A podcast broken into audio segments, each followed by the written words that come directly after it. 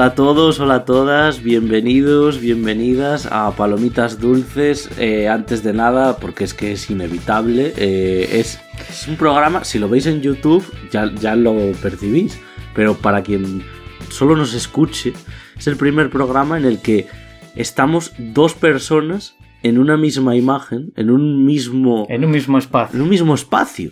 Aquí estoy con Iván a mi lado. Eh, y por supuesto, Oscar, pues está al otro lado de la pantalla. Qué lejos estás, Oscar. No te puedo ni tocar. en una pantalla y a 200 kilómetros de distancia. Y a 200 kilómetros de distancia, que no son tantos. No son tantos. Comparación eh, con, con amigos. Amigos en general que tenemos, seguro.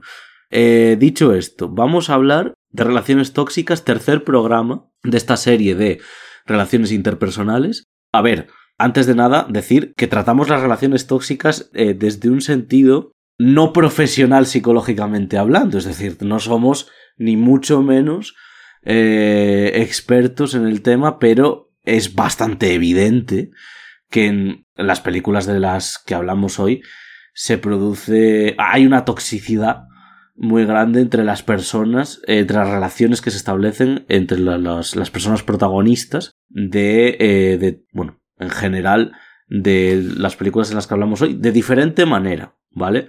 Lo digo porque, por ejemplo, en Catcher, que es una de las películas eh, de las que, que, vamos a intentar analizar hoy, eh, en Catcher ahí eh, se produjo, está basada en hechos reales, se produjo después de que encarcelaran al personaje que interpreta Steve Carrell, eh, un diagnóstico psicológico, eh, psicopatológico incluso. Entonces, no es en plan de que es que vamos de expertos en el tema, sino que sí que se produce de una manera bastante objetiva una relación tóxica entre las personas que participan en la película, en las películas que traemos hoy.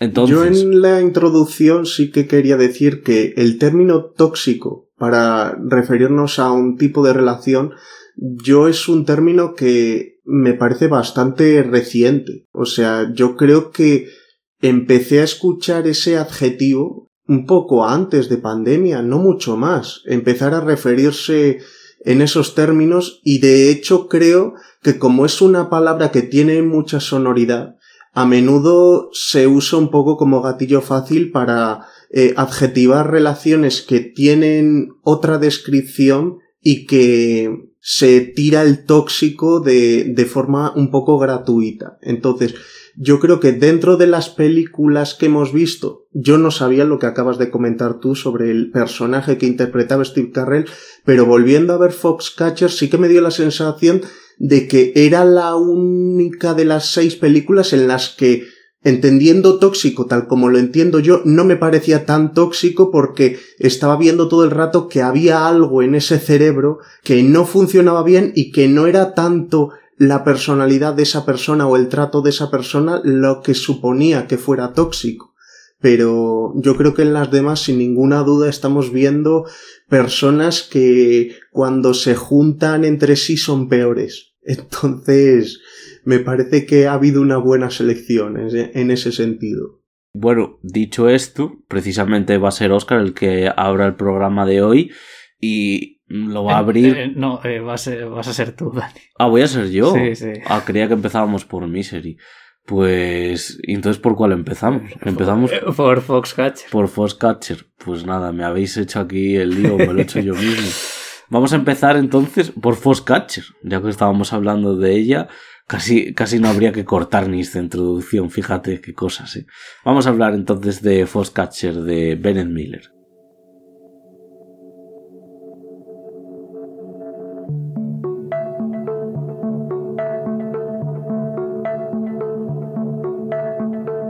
Muy bien, pues vamos allá con Foxcatcher, película de 2014. Antes de empezar con la sinopsis, tengo que hacer una apreciación subjetiva. Como bien sabéis todas las personas que habéis visto cine, en algún momento visteis cine con más regularidad. Eso es algo que, que tiene que ocurrir. Porque visteis más de una o lo que sea, bueno, pero con más regularidad. Para mí, 2000, periodo entre 2013 y 2015 eh, fue uno de mis subidones eh, viendo películas, eh, asistiendo al cine. incluso de mis primeras veces yendo solo al cine. Y una de las películas que me encontré aquel año, que además, un año de tanta variedad, Boyhood, que tenía eso del rodaje de tantos años, eh, El Gran Hotel Budapest, Nightcrawler. la geometría, Nightcrawler, eh, que si Berthman con el plano secuencia, o sea, parece como si se hubieran puesto de acuerdo para hacer películas, ¿no? De diferente manera, incluso eh, la teoría del todo, que es un biopic de, de ese año, es un biopic de una manera hecha de, hecha de una manera completamente diferente a esta película, con una banda sonora mucho más presente, el montaje mucho más rápido, y aquí en Foscatcher tenemos una manera de hacer una película mucho más sobria, Sí. eh, ¿no? Entonces, dicho esto, pues me tocó mucho más esta película, seguramente que en esta última visión, y, y seguramente por ese momento vital que estaba viviendo. Dicho esto, la película, la sinopsis de la película dice así. Cuando Mark Schulz, eh, Channing Tatum, medallista de oro olímpico, es invitado por el rico heredero John DuPont, Steve Carrell, a su magnífica mansión para ayudarle a crear un campo de entrenamiento de alto nivel en el que preparar a un equipo para los Juegos Olímpicos de Seúl de 1988, Schulz dice que sí inmediatamente. La razón es que allí espera poder concentrarse en los entrenamientos y evitar así que su hermano Dave, Mark Ruffalo, lo adelante siempre. Bueno, obviamente la llamada lo, lo, que te llama a ver la película, más que el hecho real, que yo creo que tampoco fue tan famoso, es el trío actoral. Channing Tatum, Steve Carrell eh, y Mark Ruffalo. Hay que recordar que Steve Carrell y Channing Tatum suelen estar en un plano más cómico. Por supuesto que Mark Ruffalo, que Mark Ruffalo lo podemos recordar posteriormente incluso en Spotlight, haciendo por ejemplo de Hulk, que obviamente, si pensamos en la comicidad de Marvel, en los personajes, la carga cómica de los personajes, Hulk, cuando es, Hulk en sí, cuando está transformado, sí, pero cuando es Bruce Banner y lo interpreta Mark Ruffalo, pues no es precisamente el, personaje que carga con, con la comicidad, ¿no? En, entre sus eh, superhéroes. A ver, es una historia, para empezar, eh, muy fría. Recuerdo una frase que me dijo mi padre después de ver esta película, que es que me parecía muy acertada, que es algo así como no hay otra manera de contar esta historia. O sea, esta historia, la manera en la que ha decidido el director Bennett Miller contarla, no hay una manera, por lo menos una manera más correcta que la que vemos en pantalla. Una, eh, eso, una historia triste, como muy tenebrosa. Es como la película tiene un punto muy sombrío y tal, y a los espacios donde entrenan y demás, es todo muy diáfano y tal, sí. y todo muy gris. Al mismo tiempo, la película no es mala, reflejando texturas fotográficamente, pero al mismo tiempo acaba siendo un poco pegajosa de una manera diferente a la fotografía de Whiplash, que es pegajosa de otra manera. Entonces, la primera pregunta que nos podríamos hacer es, ¿habría otra manera más correcta de de contar la historia? Creo que no. Si creo que no, ya estoy diciendo algo muy a favor de la película y sobre todo de la dirección de Bennett Miller. Eso por un lado. Por otro lado, rápidamente poner en contraposición no Capote, que era la película que hizo en 2005, sino Moneyball. ¿Por qué?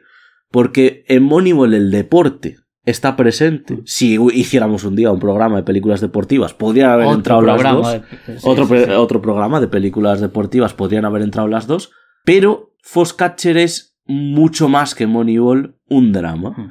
Moneyball tiene un tiene como un, tono, un toque más luminoso, mucho más optimista, porque la historia al final de Moneyball es como como hacer algo imposible en la realidad, ¿no? Que es a través de, una, de las estadísticas, ¿no? Y del estudio de las estadísticas fichar a diferentes jugadores de diferentes equipos de béisbol, uno que es suplente, uno que es tal, y conformar un equipo ganador que es casi, pues, vamos, algo como, ¿no? Irreal. De hecho, Moneyball, a la hora de hacer un programa deportivo, sería con todas las de la ley una película deportiva. Esta trata un deporte, pero pero, pero muy... No, no es de, lo principal. Sí, y de hecho es un poco como como Million Dollar Baby a la hora de mostrar el deporte, lo que pasa que Million Dollar Baby corta el deporte en media hora y aquí te da como media hora de deporte más o menos y el resto te quita el deporte por completo. Y además hay que tener en cuenta que existen, a ver, el, el tenis, el baloncesto, el fútbol, son deportes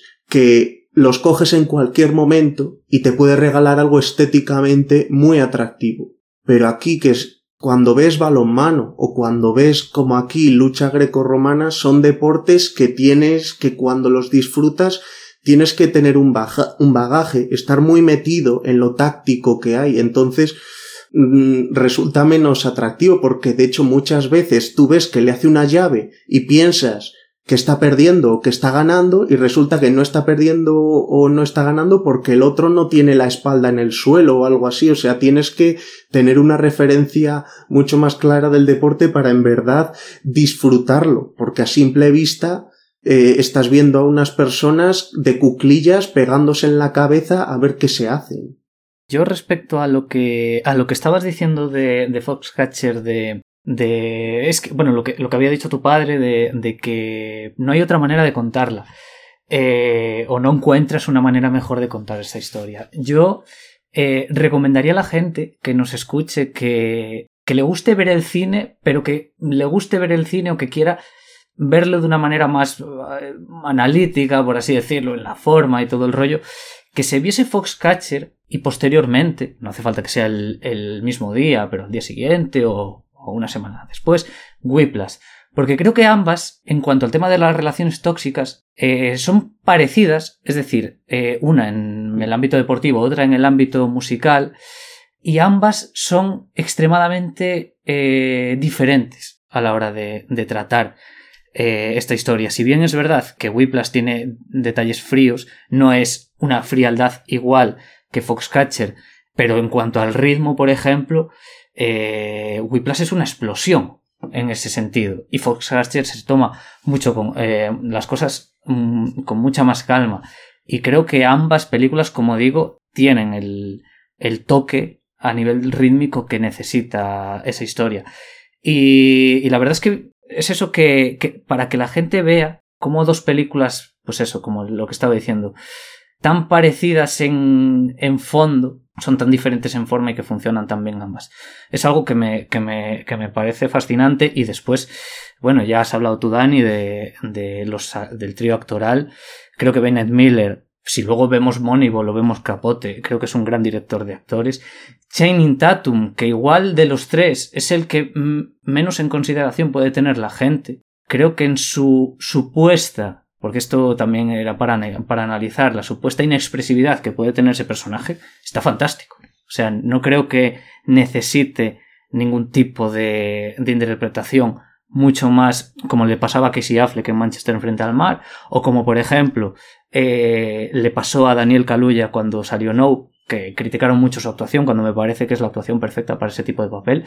Entonces a mí me transmite... Ahí podíamos eh, eh, transportar a la gente al programa de eh, cine australiano Animal Kingdom. También. Que veíamos que, que era la inexpresividad mal. Mal, ¿no? Sí, sí, de el protagonista joven.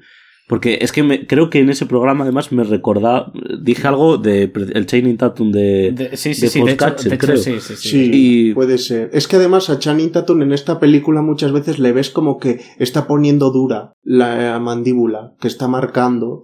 Y, y si de verdad alguien piensa que ese gesto se limita a que está siempre enfadado, yo creo que está subestimando bastante eh, el valor que, de lo que está haciendo.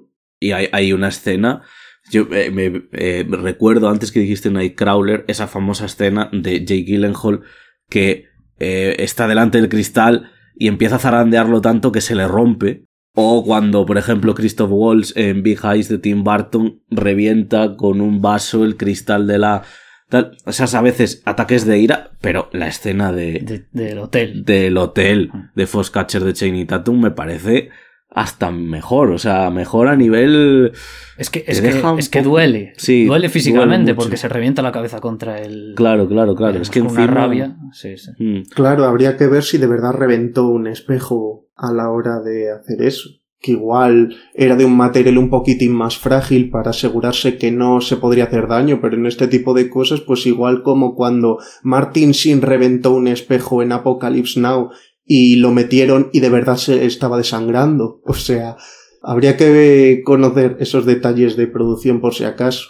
Que sí es verdad que en esa escena, cuando se. A ver, puede ser un material, evidentemente sería. No cristal, cristal, ¿sabes? Para que no se reventase realmente la cabeza, pero sí que cuando saca la cabeza tiene los. tiene como pequeños trocitos pegados en la frente, ¿no? Fíjate, ahora, hablando de eso, eh, ¿a qué estuvo uno de los Oscars más importantes a los que estuvo nominado? Fue maquillaje. Hombre. Y yo creo que ese es un trabajo de maquillaje muy bueno, al margen del de Steve Carrell. Sí, Obviamente es el trabajo de maquillaje más importante de la película, ¿no? Darle ese aspecto tan diferente, una nariz más picuda, eh, tal. Pero, pero ahí está el maquillaje también. Hombre, el, maquillaje de Mar Rúfalo para hacerle alopécico hasta la mitad de la cabeza, a mí me parece hasta un logro mayor, porque entiendes que Steve Carrell se ha entregado a que parezca otra persona. Y de hecho, si le conoces a él, le estás viendo, por muy maquillado que esté, todo el rato estás viéndole a él. Pero el cómo de repente pasan por chapa y pintura a Mar Rúfalo para que parezca un americano medio cuando está claro que no lo es, por lo que hemos visto de, de él, también me parece algo memorable.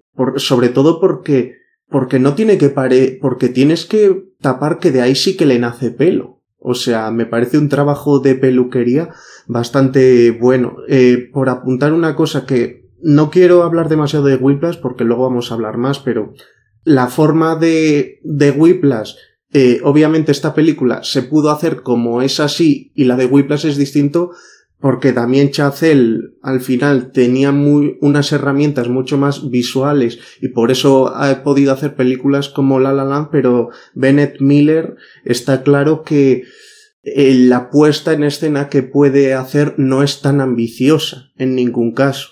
Yo recuerdo una conversación hace años con, con Javier Ocaña que nos comentaba que dentro de, dentro de la clase A del cine de Hollywood, que probablemente sean Ridley Scott, Quentin Tarantino, Christopher Nolan y demás, él considera que si había un grupo B de directores, en su opinión personal, eran Bennett Miller, el que estamos hablando hoy, Jeff Nichols, el que hizo Mad, y, y J.C. Chandor, que hizo Margin Call o, o El año más violento, en una especie de serie B de directores mm, tremendamente habilidosos, pero que su puesta de escena claro que hace que las películas irremediablemente llamen menos la atención de un público masivo.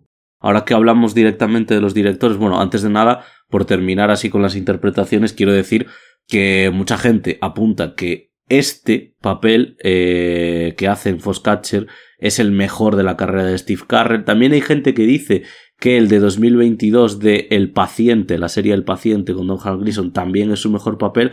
Para mí, sin duda, el mejor papel que ha hecho Steve Carrell es el de La Gran Apuesta. Es que... Cómo junta comedia con drama. Eh, eso, lo, iba, lo iba a decir. A ver, tengo que quería ponerme a hablar de La Gran Apuesta, estando hablando de Foxcatcher, pero sí es verdad que a mí, aparte de ser el personaje más agradecido que tiene la película, de los personajes protagonistas, a mí de esa película siempre se me queda marcada la escena en la que descubre, en la conversación con este, eh, no me acuerdo ahora quién era, pero básicamente descubre que, que la burbuja va a estallar y es que es ah, inevitable que va a estallar y el tío se, se eh, quiere no entender lo que, lo que está entendiendo y empieza como a como a tartamudear un poco, como, eh, perdón, perdón, pero me estás diciendo que no sé qué, y ya es cuando se echa las manos a la cabeza y, y tal. Steve Carrell, es que yo creo también que más allá de, de, que digan que es su mejor papel en Foxcatcher y tal, yo creo que la gente también lo tiene como muy, eh, muy insertado dentro de la comedia, sobre todo por The Office y tal, cuando en los últimos años... De hecho, yo no diría ninguna de esos papeles y diría que para mí es The Office el, el papel mejor de Steve Carrell. Que también me parece que replica una cosa que hacían The Office en esta película, que es que cuando él es el centro de un grupo. Es incomodísimo verle. En el caso de The Office era porque al final generaba comedia de, de cómo era totalmente inapropiado a la hora de referirse a la gente y cuando aquí vemos a su personaje que empieza a llamar a la gente en plan para ganarse el guiño de su madre y, y les empieza a hacer pruebas, da una vergüenza ajena insoportable. Y digo, el sentimiento en los dos casos es igual porque sientes vergüenza ajena. Lo que pasa es que en una te ríes y en otra quieres apa. Yo de hecho diría que esta vez que lo he visto me quité los cascos por un, por 5 o 10 segundos porque no le estaba ni soportando de la rabia que me estaba dando el señor. Y, la inquietud, ¿eh? A mí yo, esta película también eh, juega mucho con el tema de las miradas y hay tres, cuatro momentos en los que Steve Carrell eh, sabemos que algo funciona mal mm. en él, pero se queda como mirando eh, impasible a, yo qué sé, hay un momento en el que está disparando, está haciendo tiro al blanco con unos policías y aparecen unos, unos miembros del equipo, le saludan. Anteriormente a esa escena había habido como un buen rollo entre él y los, y, los jugadores, y en esa escena lo saludan y el tío se queda mirando como 6-7 segundos a ellos. Tiene la pistola en la mano. ¿Sabes? Es decir, conoces los hechos reales, sabes que en ese momento, si conoces los hechos reales, sabes que no va a pasar nada.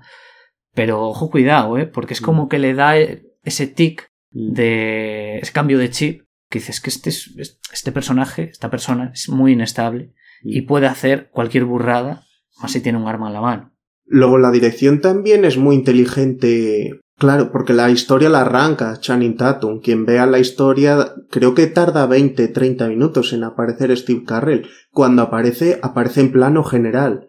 Hay cuatro planos hasta que se muestra su cara en primer plano. Eso hoy día en el cine estadounidense es muy raro. Eso es un elemento de, de cine clásico y, muy clásico, el no darte un primer plano tan pronto. Y, y de hecho, eh, tampoco hay muchos primeros planos de prácticamente de ningún personaje, pero de él especialmente creo que puede haber eh, el primero en el que se le muestra, el que dice Iván que se queda mirando disparando, y hay tres sueltos más por ahí. Está siempre el plano bastante abierto, lo que hace siempre a la hora de interpretar que el actor tenga que preocuparse mucho de, de cómo es su composición física cuando está actuando. Únicamente no trabajar de gesto facial, sino todo, cualquier movimiento mínimo que haga con el cuerpo que pueda ser interpretable de alguna forma.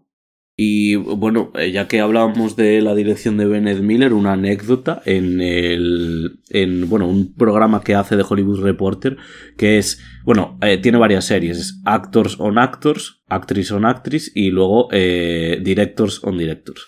Entonces, en el de 2014 que llevaron a Angelina Jolie por un Broken, a Mike Lake por Mr. Turner, a Christopher Nolan por Estelar, también llevaron a Danny Boyle y llevaron a Bennett Miller. Y entonces eh, estaban hablando del proceso de montaje de la película.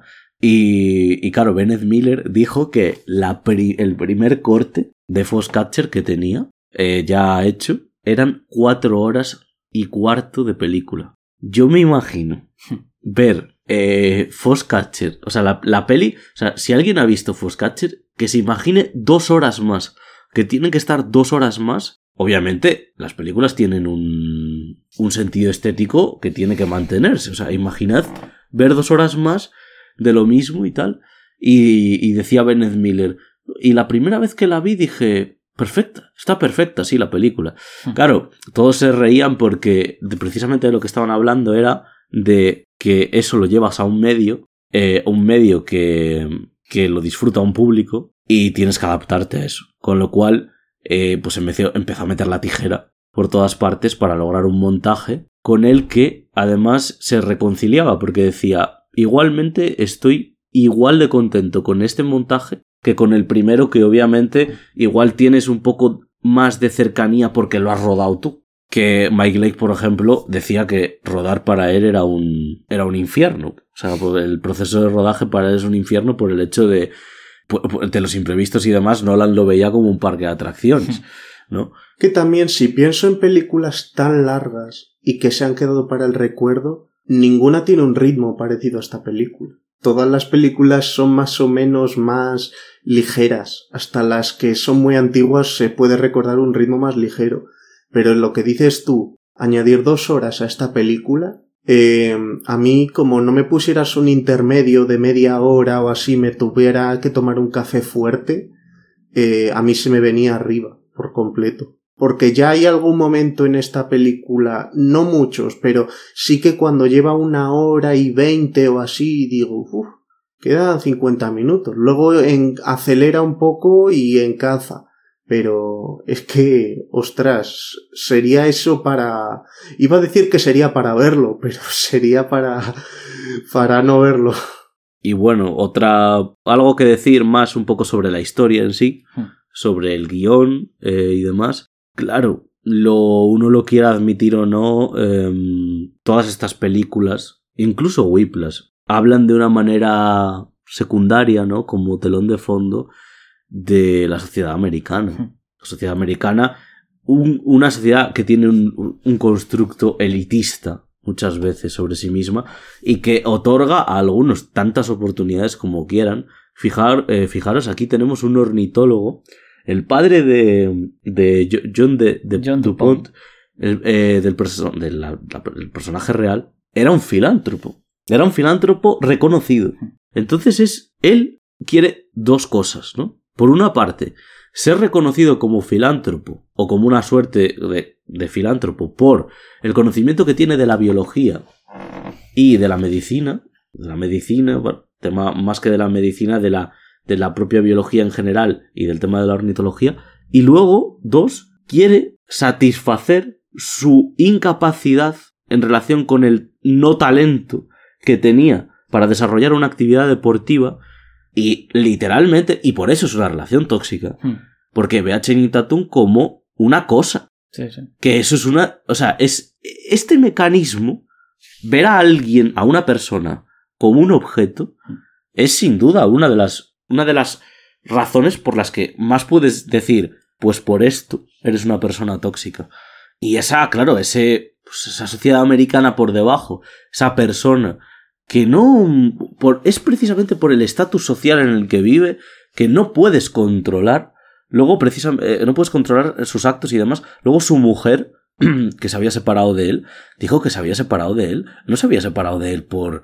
Mm, eh, eh, yo qué sé, cosas. Me dejó de gustar, me, me desenamoré. No, no, no. Se separó de él y la tía decía que era porque estaba mal de la cabeza. O sea, que era porque tenía realmente comportamientos muy viscerales. Mm inexplicables como el que antes decía Iván de la pistola, de unas personas a las que había saludado. No, lo dije, pero claro, después de, esa escena, del, que ahí no pasa nada, en la escena en la que mira está con la pistola, pero es que entra al gimnasio y pega dos tiros al techo. Exactamente, claro, o sea, eso de, a ver, tienes un problema, tienes algún problema mental y eso, pues querer que otro haga por él esas cosas que él no pudo hacer y que con su dinero, con las cosas que él tenía expuestas en su casa, a través de eso mostrarle a la gente que soy un filántropo. Que es algo muy... También es algo como un poco actual, ¿no?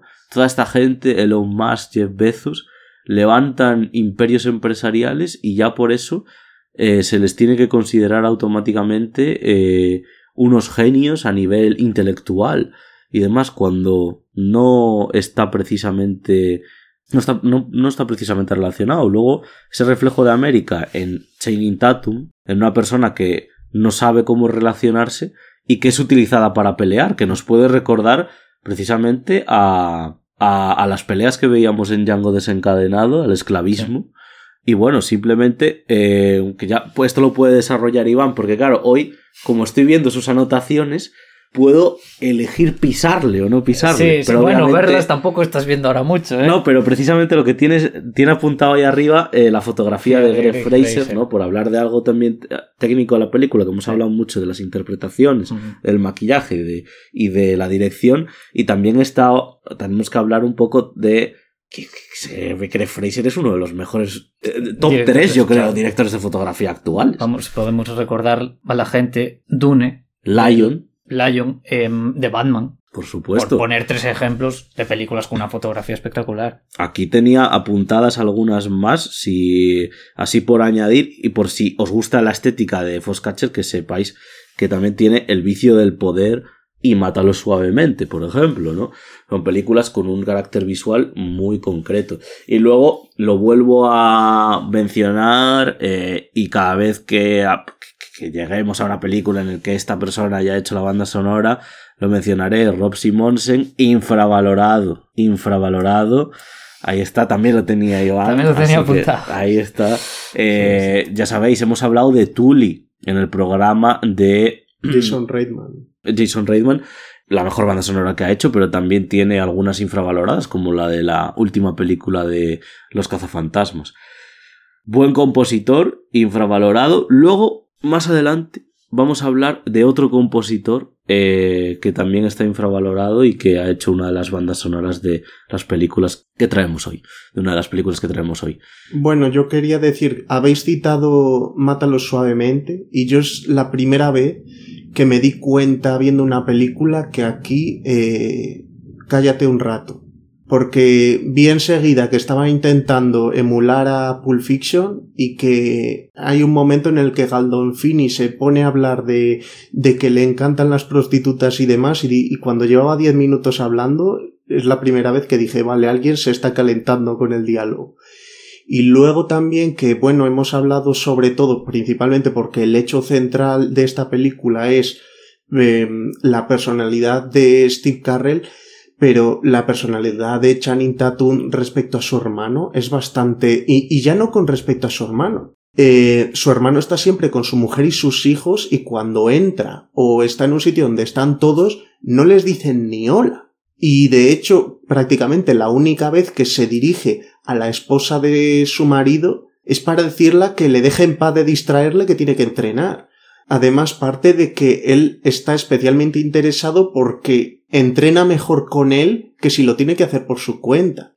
O sea, Channing Tatum no sé si se le podría tildar de tóxico o sería un poco usar ese término comodín para ello, pero seguro que no es una persona nada agradable porque de hecho hay un momento de caída que hace que sí que Bennett Miller eh, usa un recurso algo manido que es pelo largo con mechas para que interpretemos algo que se ha dejado y cuando él se afeita lo hace por por egoísmo de que no quiere que le pisen. Entonces habla muy poco a favor de si estamos hablando de una persona admirable pero precisamente también eso hace que gane la película porque te está poniendo eh, prácticamente a esos dos personajes como protagonistas y no tienen prácticamente nada admirable ninguno de los dos que ver en ellos.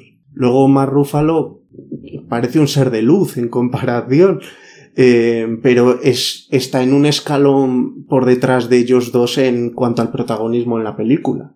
Y bueno, antes de pasar a la siguiente película, simplemente decir que, mm, bueno, por cierto, que está en Amazon y en Filming, ¿vale? Para quien la quiera ver en este momento, cuando escuchéis el programa. Y que mm, hay que, hay maneras diferentes de rodar un asesinato. La manera, obviamente, es la que tenía que ser, una manera lejana, fría. Hay asesinatos muy desasosegantes en las películas para terminar, ¿no? Que rompen un poco con, con el tono de, la, de las mismas, pero en este caso, en este caso, estamos hablando de una, a mí una escena que me pareció muy, muy, muy, muy, para tener en cuenta. En realidad, Foscatcher, si no se hubiera encontrado con tanta amalgama de películas buenas aquel año, como las que dije al principio, yo creo que habría tenido mucho más, eh, más presencia en los premios. Igualmente, cinco nominaciones a los Oscar, eh, tres o cuatro a los Globos de Oro. Quiero decir, ahí estuvo sí, sí. Eh, Y... Teniendo en cuenta también que es una película bastante menos accesible que todas las que competían ese año de, de ver. O sea, es una, es una película que con respecto a los ritmos se te puede venir un poco encima. Eh, es lo que decimos. Además recuerda mucho Mm, ya no, ya no como eh, Spotlight, por ejemplo, que recordaba muy directamente alguna película de los 70. Es que esta película yo creo que sí que pasaría por el filtro de una película hecha en los años 70 en Estados Unidos. Sí que recordaría una acción ejecutiva o unas películas de personas que murieron ya hace algunos años y que tenían 50 años en los 70. Es admirable encontrar ese tipo de productos. Pues dicho esto, y obviamente la recomendamos encarecidamente por lo concreta también que es, la manera en la que está hecha, como hemos dicho, pasamos a la segunda película de la que vamos a hablar hoy voy ya con miedo. Vamos a hablar de Whiplash, ¿no? Sí, sí, sí. Muy bien, entonces vamos a pasar eh, con Whiplash de Damien Chazelle.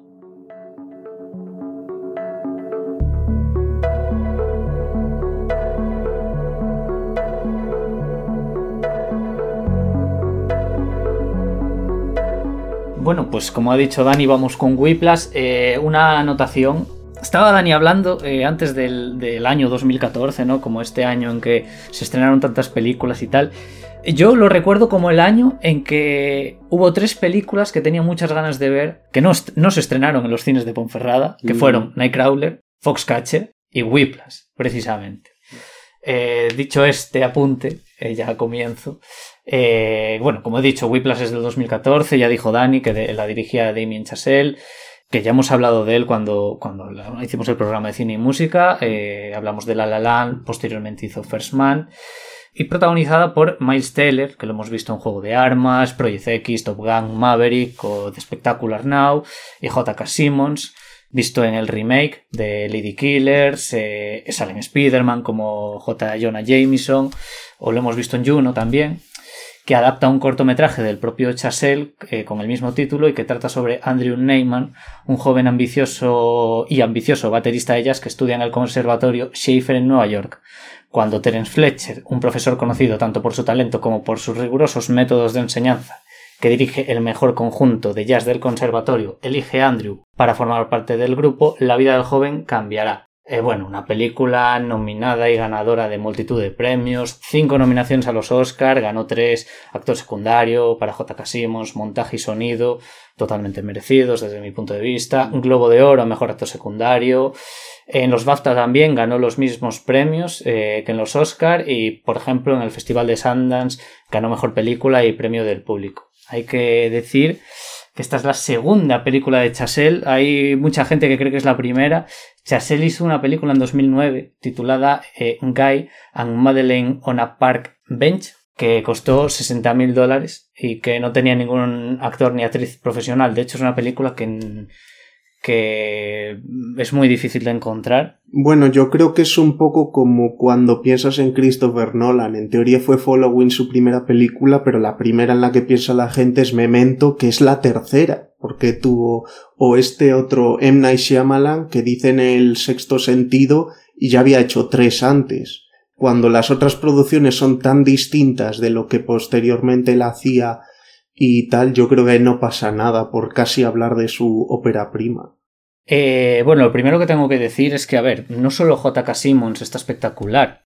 O sea, yo, yo mm, siempre me ha parecido extraño que Miles Teller no tuviese ningún reconocimiento, porque me parece que está soberbio, casi, casi diría incluso a la par que J.K. Simmons. Y es verdad que igual el de J.K. Simmons es un personaje un poco más como más impactante, ¿no? Aunque también digo que el, bueno, tanto la escritura como el desarrollo e interpretación de Miles Taylor a mí me parecen brutales. Vemos... es que estás muy pendiente. En la primera vez que la ves estás demasiado pendiente de J.K. Simons porque se come tanto la pantalla. Mm. Y te digo una cosa, yo sí, así como dicho en general, así a nivel general, a mí Miles Taylor no me gusta. En general. En general. Sí, no me, no, no, no le pillo, nunca le he pillado la gracia, pero en esta película es otro, es otro nivel completamente. Quiero decir, cuando está con la batería, estos planos así como que son como medio picados un poquito desde abajo, que está con la batería que se agobia, que le sangra. Luego ese comportamiento que le hace ser un poco esquivo con la gente, yo creo que está muy bien retratado. Sí. Y, y, a su vez, yo, por ejemplo, sí que me gusta mucho cómo está retratada en esta película su evolución. Es decir, de hecho, podríamos hablar. Hay dos, dos momentos específicos en el que él entra en el, en el grupo, en la banda, y vemos como el batería principal es muy borde, ¿no? Bueno, él llega y tal, pues, así amable y tal, no sé qué. Posteriormente, cuando ha pasado un rato de película y aparece el otro, la actitud de Miles Teller con ese, con el otro que ya lo conocía, es igual o más hostil, ¿no? Eh, y también hay otra escena eh, que retrata muy bien eh, cómo, el carácter del personaje va cambiando, que es el momento en el que son los dos momentos, las dos conversaciones que tiene en la cafetería con la, con la novia, Melissa Benoist, la actriz, que no, ahora mismo no me acuerdo cómo se llamaba en la película, que básicamente en una primera escena están como ya empezando a salir, ¿no? O sea, es como la primera toma de contacto antes de salir, mejor dicho, y posteriormente en la siguiente, además es que es el mismo escenario, ¿no? Eh, además te lo cuentan, no, es que profundicen en esa relación, pero tú ya sabes que, que están y que, y que, y eso. cuando le dice que tiene que dejarla porque sabe que no va a. que ella va a impedir que logre ser grande. Entonces, eso a, nivel narrativo me parece una proeza absoluta. También podría ponerme a hablar del montaje de esta película. He dicho que, eh, bueno, hemos dicho que ha ganado el Oscar a mejor montaje.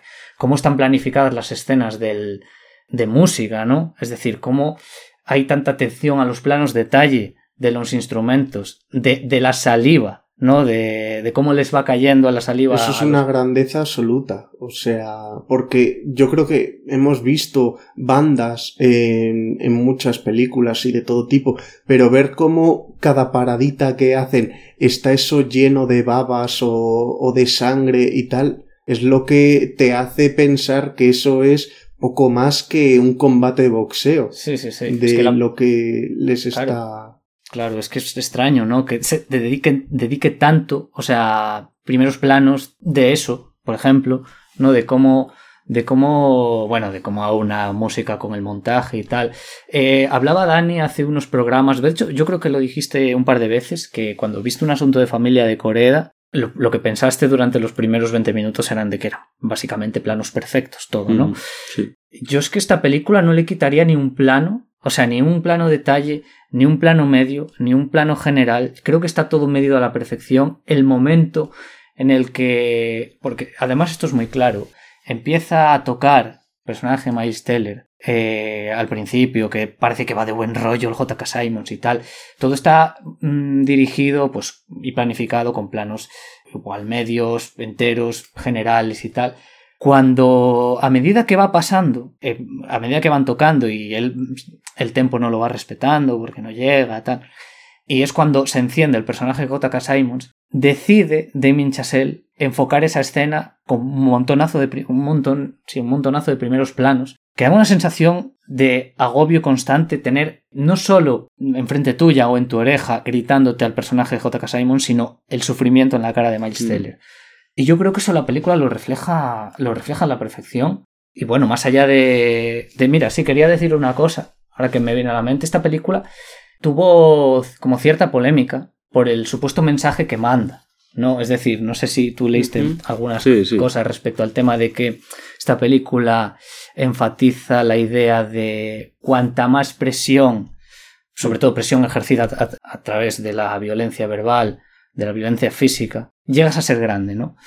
Eh, desde mi punto de vista, creo que no es así y explico por qué. Eh, a ver, normalmente el cine, o sea, directoras, directores, guionistas, a la hora de hacer una película quieren retratar como una opinión personal, ¿no? Entonces, a una serie de personajes, pues, les introducen diálogos con conceptos, con, con ideas que ellos piensan. En este caso, el personaje de, de J.K. Simons, que tiene esa mentalidad de cuanta más presión, o sea, de hecho lo dice en un momento lo de no hay palabras más... No hay nada más dañino que buen trabajo. Que buen trabajo. No creo que sea la opinión de Chasel, sino la opinión del propio personaje. Y, me explico. El personaje de J.K. Simons es un mentiroso y es un manipulador. Hmm. Lo sabemos cuando engaña, bueno, engaña, miente sobre, sobre el personaje de, bueno, ese alumno que se suicida, ¿no? A mitad de película, pues se entera de que ha muerto un alumno suyo y les dice a los alumnos que, bueno, murió por un accidente de coche. Eh, posteriormente nos damos cuenta de que no fue así, de que se suicidó. ¿Por qué? Porque cuando empezó a ir a clases con este hombre, se le empezó a crear una ansiedad que le llevó, llegar a un punto, a quitarse la vida. Anteriormente, esto, además, esto que voy a decir se, comentaba, se ha comentado mucho en las críticas y tal. La historia de Charlie Parker que le cuenta J.K. Simons a, Miles Teller realmente no es verdad. O sea, él le comenta que Joe Jones le había tirado un plato a la cabeza y a partir de ahí eh, Charlie Parker espabiló. La historia real fue que Joe Jones lo que hizo fue. O sea, Charlie Parker estaba tocando bien, solo que en un momento dado se salió del tempo, ¿no? Estaba concentradísimo tocando y lo que hizo Joe Jones fue, como no respondía, como él le avisaba y no, no respondía porque estaba metido en la música, le tiró un plato al suelo, en plan, para, para llamarle la atención. Eso hizo que, bueno, que igual estuviese un poco más atento las próximas veces, pero no hizo lo que tal. Por eso creo que eh, la opinión general de que la película lance ese mensaje no es del todo Por lo menos a mí me da esa sensación.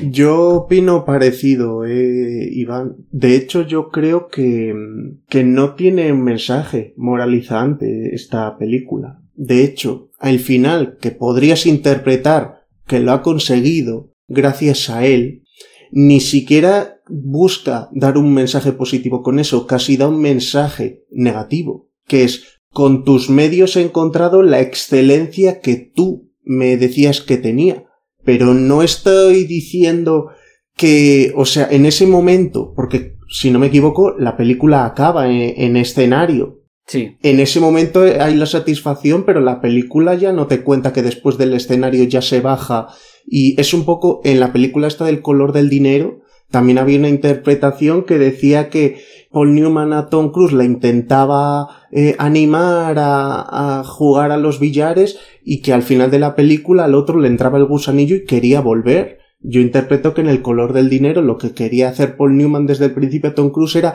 reventarle la vida y luego dice pues ahora que es tan grande quiero ser yo mismo el que le reviente la vida. O sea, Mm, creo que el buscar un mensaje moralizante en algunas películas hace que saquemos unas conclusiones muy distintas de, de, las que plantean ellas en verdad. O igual nosotros intentando huir de ese mensaje moralizante sacamos estas otras y por eso nos atraen. Claro, yo, yo a ver, yo también, aparte de lo que dije eh, en ese clímax final, que por cierto yo creo que es uno de los mejores finales que he visto yo en una película. Hay un plano en el que, bueno, está el Miles Teller haciendo el solo y está totalmente, prácticamente poseído, ¿no? Tocando y tal. Hay un plano del padre mirando desde detrás de una puerta con una cara de preocupación tremenda. A mí me da a entender además que el padre es una persona que durante toda la película muestra cómo está preocupado por su hijo, cómo ve, además él está presente cuando le dicen que el otro chico se había suicidado y tal. Yo creo que el padre ahí eh, lo que te transmite es que ha perdido en parte a su hijo ya, porque la relación tóxica que ha formalizado con el. que, ha tenido con el profesor, como que eh, se ha formalizado por completo. Y en ese penúltimo, antepenúltimo plano en el que se miran los dos mm. con una sonrisa, creo que ahí es donde, donde ya se formaliza por completo. Y a mí me preocupa cuando termino de ver la película la salud mental del personaje de Miles Teller, de mm, cómo le ha afectado ya todo esto. Sí, en ese plano, en ese plano contraplano es que precisamente que ya lo ha poseído. Claro. O sea, que ya se ha, digamos, al final la, la película es muy triste. Es una película que también habla de alguna manera sobre la soledad.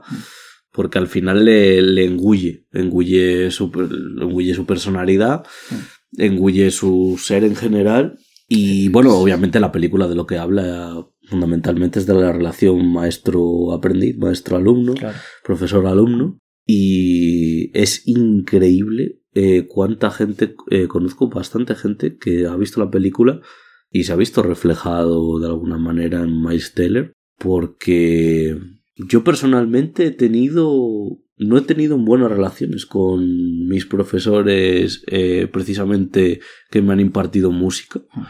Obviamente no, esto, esto es una película, es estirar la, la ficción para que nos duela más la realidad. No llega, no, obviamente en mi caso no llegó a, la bestialidad de esta película, pero bueno, cuidado. Y luego una, una amiga mía a la que le puse la película, cuando es la primera vez que él está abusando de él delante del resto de la orquesta psicológicamente y verbalmente. Eh, físicamente también. Ella se echó. las, Mm, exactamente, que le da también físicamente. Ella empezó a llorar sin parar porque le recordaba a, su, a un entrenador de baloncesto que había tenido. Entonces, de alguna manera, esta relación maestro-alumno es algo que es muy difícil no tener en algún momento. O sea, es imposible, de hecho, no tener una relación maestro-alumno. Otra cosa es que todas tus relaciones maestro-alumno hayan sido positivas, lo cual, al mismo tiempo, mientras lo estoy diciendo, también me parece casi imposible. O sea, me parece casi irreal, ¿no? Y nada, lo, yo creo que lo más importante lo habéis dicho vosotros. Obviamente, por ponerle también algo de luz a la película, es una película con una energía desmedida, como La La Land. Es decir, yo creo que el adjetivo más, más eh, positivo de la película es que es muy enérgica. Pero muy enérgica. Yo he apuntado aquí varias escenas. Eh, eh, por ejemplo, la escena en la que está probando a los tres baterías Hmm. y le dice, levántate, que se ponga el siguiente, levántate, que se ponga el siguiente. O sea, esa escena es eh, desasosegante. Obviamente, esa, toda ese- esa escena del final, todos los planos de detalle de los que hablaba Iván.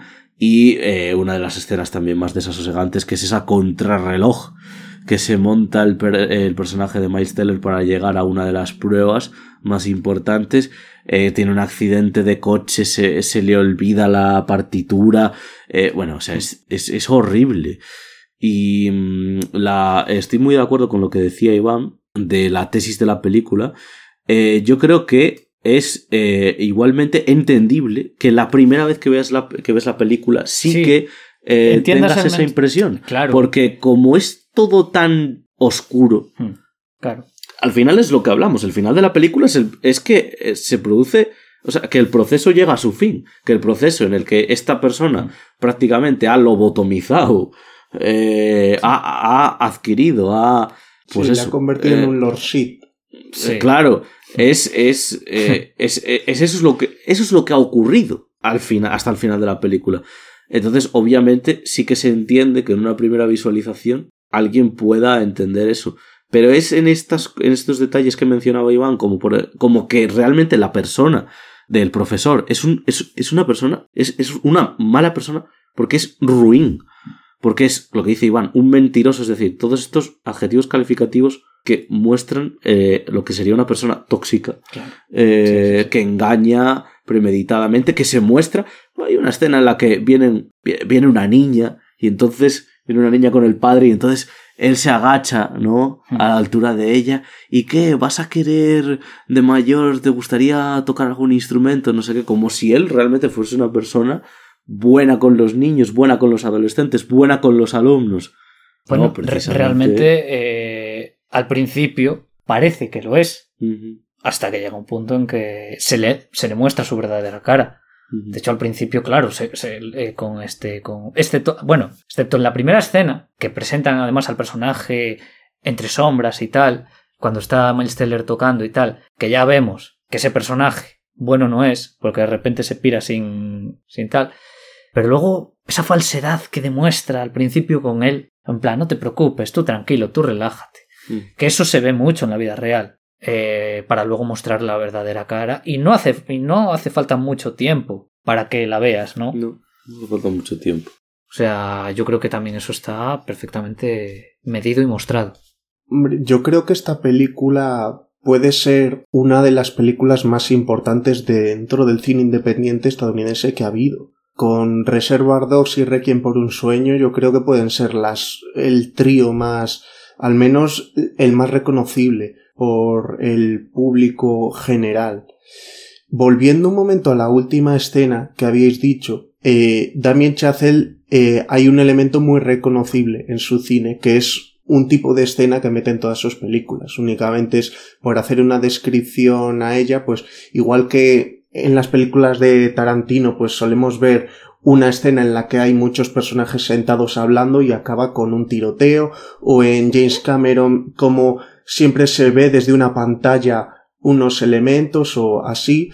Eh, lo que suele hacer, como los personajes, sus películas suele tener dos protagonistas, es meter a un personaje que está realizando una acción, que la cámara haga un barrido dentro del propio escenario y ver al otro haciendo la ejecución en ella. En el caso de esta película, vemos a J.K. Simons que está dando las instrucciones, eh, no sé cómo se dice a nivel director de orquesta, hacen ese barrido el otro está tocando la batería. En La La Land veíamos a Ryan Gosling tocando el piano, se hacía el barrido y veías a Emma Stone bailando. Y hace ese, ese giro eh, dos, tres veces. A menudo este barrido falsea el escenario, en otras ocasiones, en el, en el sentido de que cada cosa está grabada en un sitio, entonces como la cámara se gira muy rápido, pues puedes eh, grabarlo en otro momento, pero sí que se ven en los making ofs que Daniel Chazelle quiere que las dos acciones estén pasando a la vez y que el operador de cámara vaya girando rápido desde el trípode de la cámara para irlos recogiendo eh, en directo a ambos dos. Y es curioso hoy día tener una marca de fábrica tan característica para que a un plano así ya, ya veas que es cosa suya y, y lo ha hecho dos veces. es muy bonito asociar a alguien eso. También Chacel que por otra parte lo que has dicho tú es que más allá de esa película que yo creo que ha visto muy poca gente, hizo el guion de Gran Piano, esta película que produjo Rodrigo Cortés y que dirigió Eugenio Mira, creo que se llamaba.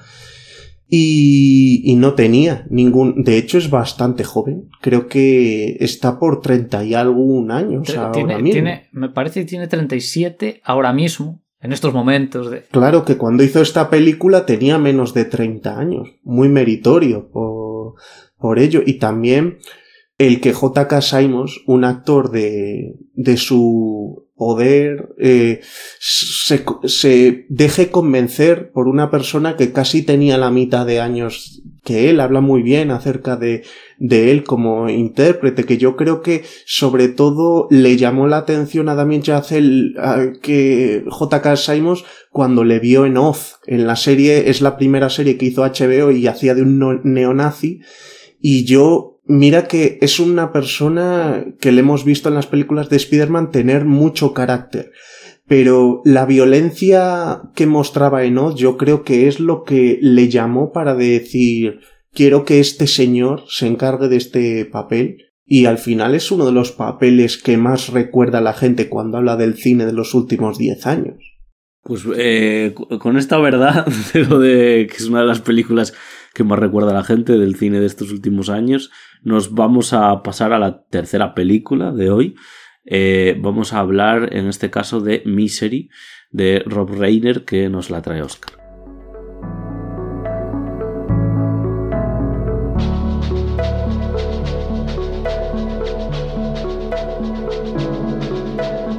Bueno, disculpadme por favor que no dije dónde estaba Whiplash. Eh, está en Netflix para disfrute de todas y todos.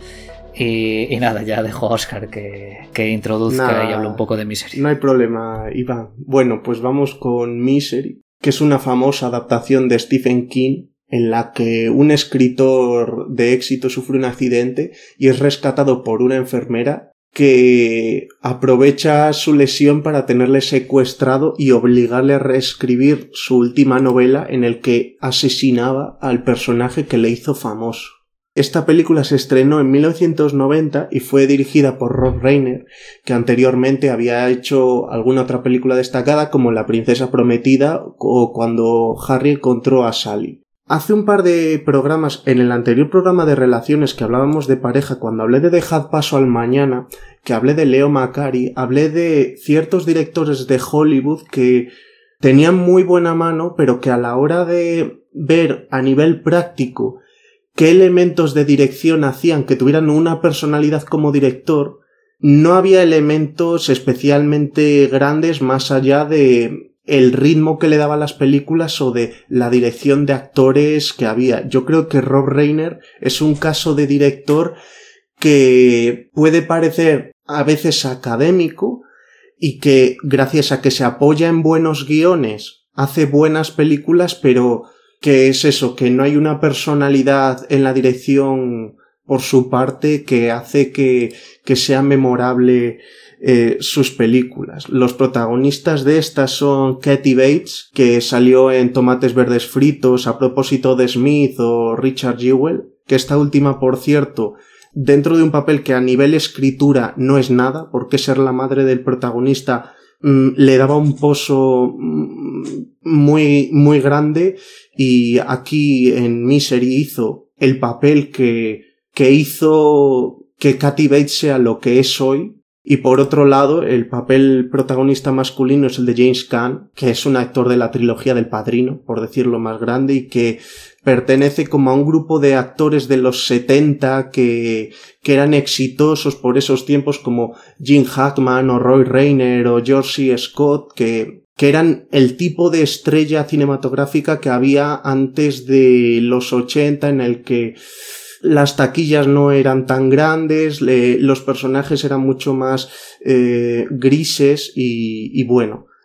Eh, a, mi modo de ver es un, es un tipo de actor que a mí la verdad es que me gusta bastante. Bueno, Como decimos eh, al comienzo de la película, durante los títulos de crédito, vemos un accidente de tráfico que hay en la nieve y, posteriormente ya vamos a, a, cuando se está, a cuando se está levantando en la cama y vemos a, a Kathy Bates que le va cuidando de muy buenas maneras y, y luego vemos pequeños ramalazos poco a poco de, de qué hay detrás de esa personalidad de Kathy Bates. Cuando vamos descubriendo a Kathy Bates y vemos el tipo de ser maligno que es, por algún momento pensamos, claro, al final esta persona es un ser humano, pero yo en algún momento pensaba, es que casi me da la sensación de que esta mujer es una bruja que ha provocado la ventisca para que le vengan tan sobrevenidos esto, todo el tema del secuestro y demás, porque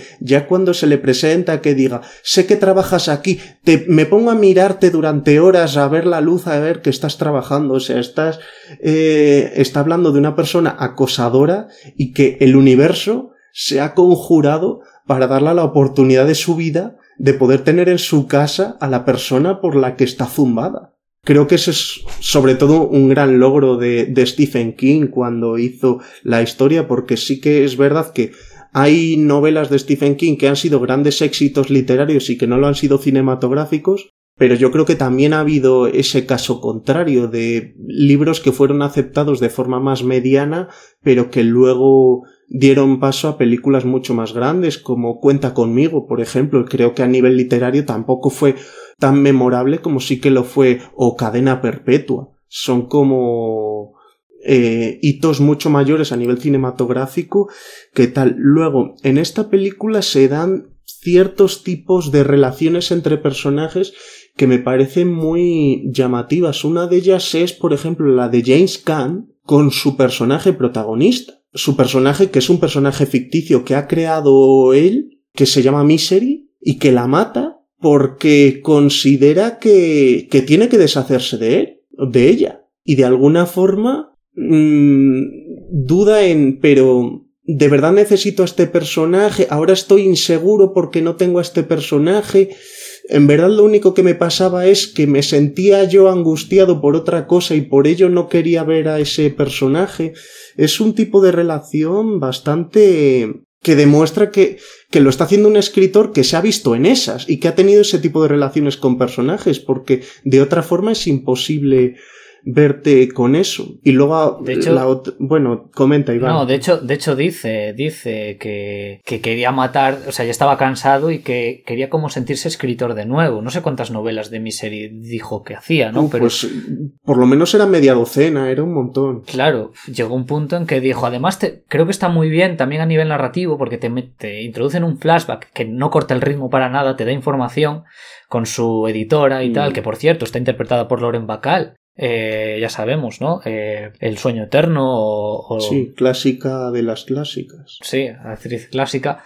Que, que, dice eso exactamente, en plan de, bueno, a ver si con este nuevo libro, porque claro, ya con, ya con Misery, ya es que no me siento escritor y quiero sentirme escritor de nuevo. Entonces, no sé, que, que a nivel de matiz del personaje, yo leí la novela de Misery hace muchos años me suena que había algo por el estilo. Por lo tanto, creo que su adaptación cinematográfica, aunque ya he hablado, creo que fue hace dos programas de que, de que, o fue el, pasado, me parece fue el de Anime 2, que adaptaciones mm, estilo narrativo en, libro, en, en, literatura, estilo narrativo en cine son diferentes, tengo que decir que muy bien adaptado en ese aspecto. Es que en la propia Wikipedia te dice varias diferencias entre la novela y la película y yo creo que las vas viendo una por una y dices, bueno, todas ellas están cambiando a favor. Porque en esta película hay un punto de no retorno, que yo creo que es la, una de las cosas que, que, te saca de que lo haya hecho John Rayner, que es en el momento de la lesión, sin entrar más,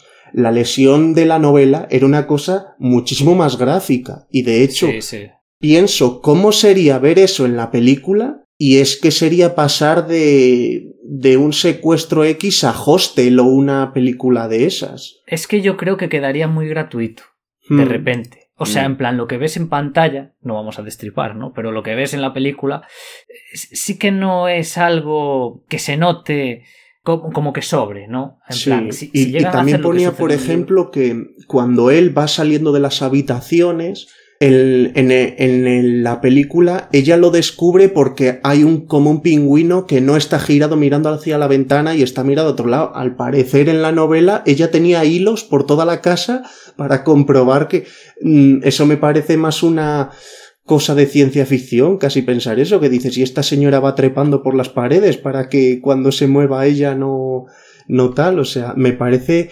mucho más difícil de creer. Claro que una vez te pones a leer la novela, pues probablemente entres en un tono en el que, en el que todo eso sí que tenga sentido, pero el que está dando la película no, no lo tiene tanto. La otra relación ya es la, la tipi, la, la obvia en esta película, es la relación que tienen Annie con, con el, con James Camp, porque al final parece terrible, pero la persona que más entiende lo que siente James Caan en su ser es una perturbada. Porque ella es la que, eh, la que entiende qué es lo que de verdad quería hacer con el personaje y por eso le obliga a reescribirlo. Porque no, sé qué frase dice concretamente, pero, pero sí que da la sensación de, de que ella sí que entiende el subconsciente de James Caan. Y joder, eso, para James Caan debe de ser algo terrible, porque ya entonces sabe, sabe que hay varios cables en, en Bates que están peladísimos. Es que hay, hay un montón de cosas que hubieran, eh, bueno, un montón de cambios que hubieran condicionado a la película totalmente. Hablabais, por ejemplo, de la famosa escena, que yo creo que es una de las escenas, uno de los golpes por decirlo de alguna manera, que más me han dolido en el cine, porque encima es muy gráfico. Hmm. Eh, y, dura, es muy gráfico. Se ve nada. O sea, es en plano general y es un segundo o así. Sí, sí, sí, pero es, es, tremenda. Luego también está el tema de la elección como tal de Kathy Bates y de James Caan. Hmm. Antes de Kathy Bates em, se, tuvo, se tuvieron en cuenta, se castearon a Angelica Houston, Beth Midler y Jessica Lange para hacer de, de, Annie. Al final terminó en Kathy Bates, pero es que los que vinieron antes de James Caan y no llegaron a ser el personaje de James Caan fueron Jack Nicholson, Al Pacino, Robert De Niro, Michael Douglas, William Hurt, Kevin Klein, Warren Beatty y Harrison Ford. Que con todos mis respetos. Harrison Ford, qué horror. Ha dicho, ha dicho, antes hablaba Iván de Miles Teller, ahora Oscar ha dicho que que James Caan es un actor que le gusta. A mí James Caan nunca me ha hecho gracia y hubiera preferido prácticamente cualquiera de los que he dicho antes que él y sin... O sea, pensando en Kathy Bates, que digo, madre mía, si hubiera sido cualquiera de las otras, un poco Jessica Lange igual hubiera dado el... De hecho, Angelica Houston creo que por el propio rostro que muestra, ya tendría un lado oscuro desde el primer vistazo. Mm. Yo por la propia composición morfológica, sí. Y, creo que es. Bueno, comenta. No, que, yo creo que Katie Bates es un acierto de casting monumental mm. que ya por el físico sí. ya da el pego. Pero luego, cuando tiene estas idas de olla, cuando se vuelve loca, cuando empieza a gritarle al personaje de James Cam, Rob Reiner le dedica un montonazo de primeros planos. Y además, con, esos primeros planos y la cara de, Kate, de Katie Bates hay como una especie de. Eh, como que un ojo se le va para un lado. Mientras está gritando. Ah, no mucho, ¿eh? O sea, es en plan, es como tal. Que a, mí me da un, una cojone que alucinas. O sea, es decir. Cuando... Y, en esas escenas me parece que está particularmente bien que, que, que, los contraplanos a James Caan sean muy contaditos. Porque como él está flipando cuando lo está viendo, si nos dieran muchos segundos de eso ya parecía, parecerían escenas paródicas. Y, y simplemente ves cómo se lava la pinza y luego haces un contraplano de un segundo o dos de James Caan. Y dices, vale me mantengo en un tono de thriller, de terror, podríamos decir, así todo el rato. O sea, yo creo que, que sí que tienen bastante cuidado a nivel montaje a la, a la hora de hacer esto. Yo es que creo que, o sea, yo iba a decir que, que Kathy Bates me recuerda a, a veces a, yo qué sé, pues por ejemplo, a Natalie Portman en El Cisne Negro, o sea, de que hmm. dices, Iván decía, por ejemplo, antes en Whiplash que no le sobraba un plano. Bueno, pues lo mismo, pero no con la dirección de la película, sino con los planos en los que sale ese actor o esa actriz. Es que, es que, o sea, no hay un plano en el que digas, no está perfecta. O sea, está, es ¿qué hace? O sea, Katy Bates en esta película es increíble.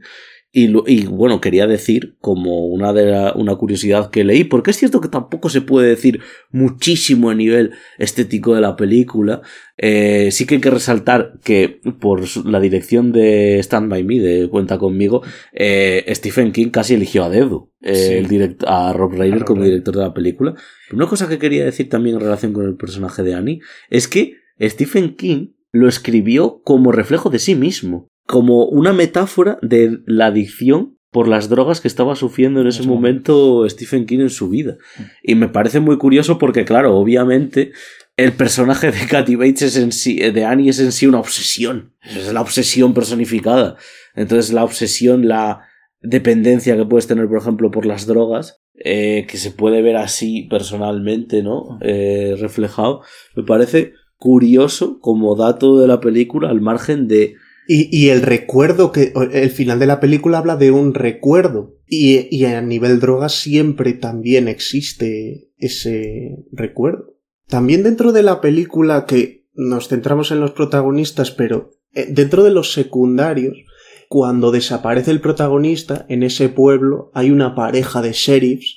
Es un pueblo que está en el quinto coño de Estados Unidos, pues una pareja de ancianos que tienen setenta y muchos ochenta los dos, con la mujer haciendo comentarios sexuales a menudo al hombre mientras está trabajando y mm, es como algo muy distinto ver a unos policías que son eso, personas tan mayores que tienen una relación como muy de iguales, aunque en sí el título solo lo tenga uno, y que luego son productivos a la hora de hacer su trabajo, que no sea solo el chiste de que están perdidos por ahí, o sea, ellos sí que conjeturan y más o menos eh, van alcanzando la pista, es un poco como, como Franz McDormand cuando hacía de policía en Fargo, eh, que por muy, por mucha particularidad que tuviera ya en su personalidad, luego era bastante competente con lo que tenía que hacer, entonces, eh, además, son personajes que,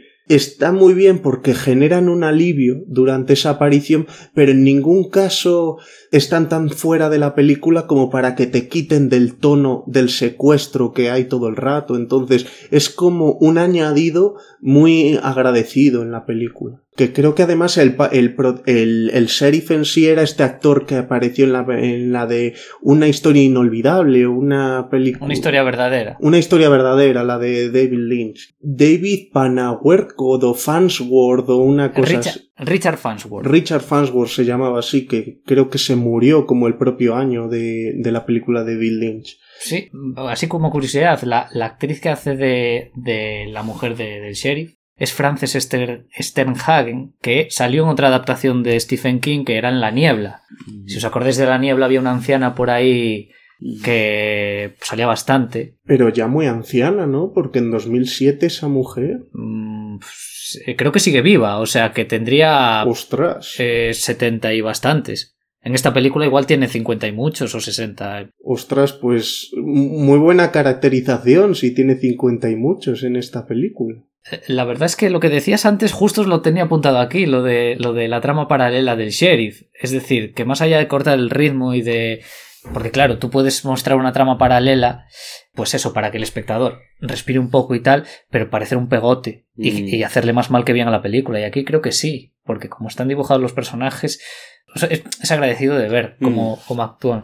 Tengo que decir. 93 años tiene ahora esta mujer. A 2023. Mm. Y nada, quería decir eh, que el personaje de Annie Wilkes vuelve a salir en la segunda temporada de Castle Rock, que es una serie que hicieron ahora unos 4 o 5 años, protagonizada en este caso por Lizzie Kaplan, que es una actriz que, bueno, ha salido monstruoso, eh, era la protagonista de Masters of Sex, la serie. Que claro, a ver, era una serie que, mezclaba diferentes personajes de, de, Stephen King dentro de un pueblo y tal, y también en esa, en esa serie tenía esos ramalazos de locura, solo que funciona como una especie de precuela, Castle Rock, aunque no tenga una, una conexión total con la, las historias, y, era eso que quería comentar y recomendar Castle Rock, que está, está bastante bien desde mi punto de vista. De hecho, Castle Rock fue una productora que en esos tiempos, o sea, sí, bueno, lo que estábamos diciendo, eh, creo que era de Rob Reiner, la productora que, porque con ella hizo también la de cuando Harry encontró a Sally, algunos hombres buenos y algunas de estas adaptaciones que hemos dicho de Stephen King en plan La Milla Verde o Cadena Perpetua también eran de esta Castle Rock, entonces eh, no sabía de la existencia de esa serie, pero es curioso, sí.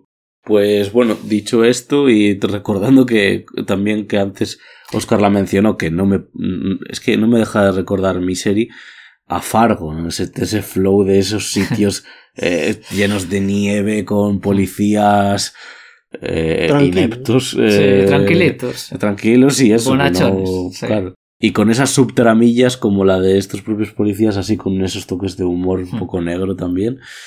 Y nada, recordar que la película está en Amazon y en Filming. Y para quien la quiera ver, muy, muy recomendable. Mi serie es uno de los. Es, yo creo que así, diciéndolo muy. un poco a lo loco, igual top 20, 30 thrillers de la mejores thrillers de la historia del cine, se podría colar por ahí. pudiese ser. Yo, por ejemplo, sí que diría que, que, Katie Bates sí que compone una de las mejores villanas que he podido ver también. En general, sí, en, la historia y, y, en una película que creo que es hora y 35, con créditos lo que dura la película, que es muy. que te la quitas de encima en, en media tarde. Total, total, muy. Sí, la verdad que pasa muy rápido porque, como encima bueno, casi en un mismo espacio. No del todo, pero. a ver, esta película tiene, tiene adaptaciones teatrales, entonces sí que podría también mm. entrar, aunque, aunque haya esa subtrama que se aleja de la casa y sucede en otros sitios. Claro, imagino que en una adaptación teatral haces que arranquen ya en la habitación sin que haya escena del accidente y ya lo tienes ahí todo. Pues he dicho esto, vamos a pasar de la mitad ya del programa hacia la favorita dirigida por Yorgos Latimos.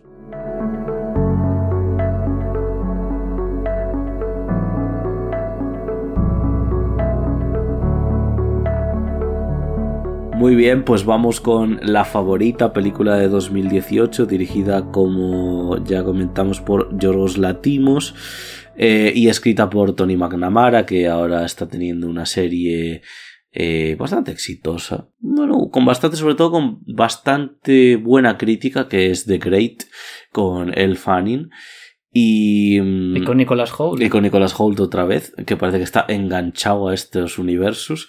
Y bueno, a ver, para empezar, eh, la favorita es una obra maestra, o sea, es un peliculón. O sea, cuando me lo he vuelto a ver otra vez, digo, pero qué maravilla de película, lo grande que es. Eh, antes de nada decir que es una coproducción entre eh, Reino Unido, Irlanda y Estados Unidos y que tiene bastantes productoras, entre ellas Element Pictures y Film 4 Productions, que son dos productoras que me parece que mm, la mayoría de sus películas son interesantes. Creo que no llega al nivel de Focus Features, que me parece yo creo que la productora más interesante con A24 que, que hay. Eh, lo que pasa es que claro, A24 ya se ha convertido también en distribuidora, pero vamos, me parecen eh, productoras muy interesantes. En este caso la distribuidora Xbox eh, Searchlight. Y bueno, dicho esto, vamos a por la sinopsis de la película. Eh, dice así, principios del siglo XVIII, Inglaterra está en guerra contra Francia. Una reina debilitada, Anne, interpretada por Olivia Colman, ocupa el trono mientras que su amiga Lady Sarah, interpretada por Rachel Weisz, gobierna en la práctica el país en su lugar debido al precario estado de salud y el carácter inestable de la monarca. Cuando una nueva sirvienta, Abigail, en Stone, aparece en palacio, su encanto seduce a Sarah. Esta ayuda a Abigail, la cual ve una oportunidad para regresar a sus raíces aristocráticas. Como la política ocupa gran parte del tiempo de Sarah, Abigail empieza a acompañar con más frecuencia a la reina. Bueno, eh, a ver, es una película que a nivel crítica y demás casi incontestable. Yo creo que no hubo no hubo detractores de la película y eso que la película a nivel formal eh, los la primera media hora, 20-30 minutos de, de la favorita, porque luego ya se va acercando más la cámara cada vez más y más y más a los personajes, Pero bueno, eh, todo tipo de formalismos estéticos, el ojo de pez, que ya sabéis que es lo que vemos a los lados, lo vemos más distorsionado, eh, que si eh, contrapicados y picados altísimos o bajísimos. Y los grandes angulares para retratar todo lo, los grandes angulares. Los, el palacio y todo, el, todo lo que hay alrededor, la cocina también. La cocina, parece que te estuvieran dando como una clase o algo así y dices tú, a ver, a ver, esta pomposidad que luego tiene todo sentido del mundo porque estamos en espacios enormes, estos mm. palacios eh, ingleses son, vamos, son los techos, parece que, que ni, ni aunque, vamos, te subieras ahí, si se subieran cinco o seis personas una encima de otra, llegarían a tocar el techo. Eh, antes de nada, decir que, mm, de hablar en sí sobre la película, la trama y demás, la toxicidad, que yo creo que es una de las películas en las que más se ve, las que traemos hoy, decir que la película ganó, como no, como no, el premio Oscar a Mejor Actriz. De la que yo considero la actriz con Kate Blanchett y alguna más por ahí, más en forma del panorama actual, que es Olivia Colman, que es es que es una barbaridad. O sea, es que es cap... Eh, Olivia Colman, además, que obviamente aparte de por esta película, de recientes películas que ha hecho, la recordamos por La hija oscura, eh, El padre, ¿no? Pero es que Olivia Colman tiene algunas cosas por ahí. Arma fatal. Por aparecer dos minutos. Olivia Colman tiene un papel en Fleabag, esta mm, serie de dos temporadas de eh, Fifth Waller Bridge, que es una de las mejores series del siglo XXI, tiene un papel en Fleabag haciendo de su madrastra eh, que es irónico, al mismo tiempo es una cabrona, al mismo tiempo, bueno, bueno, bueno, eh, es espectacular. Ya digo, yo me arrindo totalmente. Olivia Colman ganó mejor actriz, no paro de ver, eh, lo ganó en todos los sitios. pues eso, que sí, cine europeo, Festival de Venecia, Oscar Globo de Oro, BAFTA. En los BAFTA también ganó el premio a guion y el premio a mejor film británico. Los BAFTA se entregaron a que sea obviamente una película principalmente británica con siete premios, los cuales ni consiguió para nada ni se acercó eh, tanto los Globos de Oro que estaba mejor comedia musical, que es una vergüenza y un robo que Green Book le gane a esta película. Incluso si no hubiera ganado esta película, El vicio del poder es para mí mucho mejor que Green Book. Eh, y luego, pues en los Oscar, obviamente, eh, ese año también acabó ganando Green Book. Bueno, dicho esto, a ver, la película, podríamos, de la favorita, es un poco como en Foxcatcher, que se nos ha ido ahí un poco la olla, ¿no? Con el tiempo. De la favorita podríamos estar hablando una hora tranquilamente solo de la película. La película arranca con una premisa, que es lo que nos dice Rachel Weisz cuando habla por primera vez con la reina, que es el amor no debería tener límites. Y entonces de repente se produce un corte y sale el título de la favorita. Que, por cierto, qué, qué, qué maravilla, qué, qué hace Yorgos Latimos con el tema este de, de los títulos de las partes en esta película. Este barrio apesta, que, eh, digamos, viene un poco a decir de dónde viene Emma Stone y una de las situaciones que luego se repite, que es que Emma Stone es, es una persona que ha sido violada por lo menos una vez de una manera traumática en su vida y precisamente en relación con conservar la vida de sus congéneres, en este caso de su padre. Mm. Por ir a terminar rápido con las interpretaciones, para mí el trío eh, que, vemos en la favorita es superior al de Foxcatcher. Y ahí ya estoy diciendo pues, palabras mayores, porque Foxcatcher precisamente reside en sus grandes interpretaciones Claro, la favorita es en ese sentido más grande, porque formalmente y obviamente el guion es un guion original mucho más arriesgado, ¿no? También por dónde está situada la favorita, siglo XVIII, Inglaterra y demás. Luego haré un comentario sobre y unas recomendaciones sobre esta época. La fotografía de Robbie Ryan también hay que ver cómo estamos hablando de diferentes puntos de vista estéticos, ¿no? Luego vamos a hablar de largo fin de semana, que es una cosa casi a veces telefílmica. Venimos de Foxcatcher, que es algo sobrio, pero que tiene un carácter simbólico, que luego eh, con Greg Fraser en Dune y demás. Aquí tenemos una fotografía totalmente mm, es que es muy realista la fotografía, es decir, la luz que entra de fuera. Claro, a ver, yo. blanco. Si es, es verdad que yo no, he mirado exactamente, pero que es que la fotografía me recuerda mucho, sobre todo la fotografía nocturna, cuando están por el palacio y únicamente existe la iluminación de las velas, claro, me recuerda mucho a Barry Lyndon de Kubrick. Barry Lyndon, eh, claro. en Barry Lyndon se utilizaba una fotografía natural. Yo no sé hasta qué punto puede haber escenas en esta película que sean únicamente con, luz natural. De hecho, normalmente cuando vemos escenas nocturnas podemos percibir que sí existe eh, iluminación artificial porque no está oscuro del todo un espacio, o sea, siempre vemos algo, ¿no? Pero es que aquí, una vez un personaje o varios se alejan de unas velas que están encendidas, es que no los ves por ninguna parte, ¿no? Entonces, yo tengo la, la sospecha de que hay algunos, eh, algunas escenas hechas eh, con esta iluminación, eh, con iluminación natural, que además quedan, o sea, queda precioso, ¿no? Como, además ese contrapunto, ¿no? De, de la oscuridad tan, bueno, tan negra, digamos, de la noche y luego el día, que es todo mucho más luminoso. A mí, a mí lo que me pasa con la estética de esta película, en relación a esto que dices de la luz natural, de lo que hablábamos de los formalismos iniciales, es que yo la veo una obra libre. Y eso, o sea, de mucha libertad creativa. No sé, en ese sentido, hacía tiempo que no veía algo así, pues desde, pues desde estas, esas dos películas que hizo Iñárritu tan juntas, ¿no? Birdman y El Renacido, que yo las veía un ejercicio de libertad creativa enorme. Y es que en la favorita no paro de ver eso, o sea, ¿Qué es esto de llamarle a, una de las partes de la película? Miedo me dan la confusión y los accidentes. O sea, eh, y que luego los actores repitan todos los títulos de, de las partes de la película, eh, que se vuelva literaria, luego otra vez super cinematográfica, luego cruda, que sea una comedia negra y al mismo tiempo un drama, que, eh, que, que, que, el trasfondo de este, esta drama comedia sea una tragedia, una gran tragedia.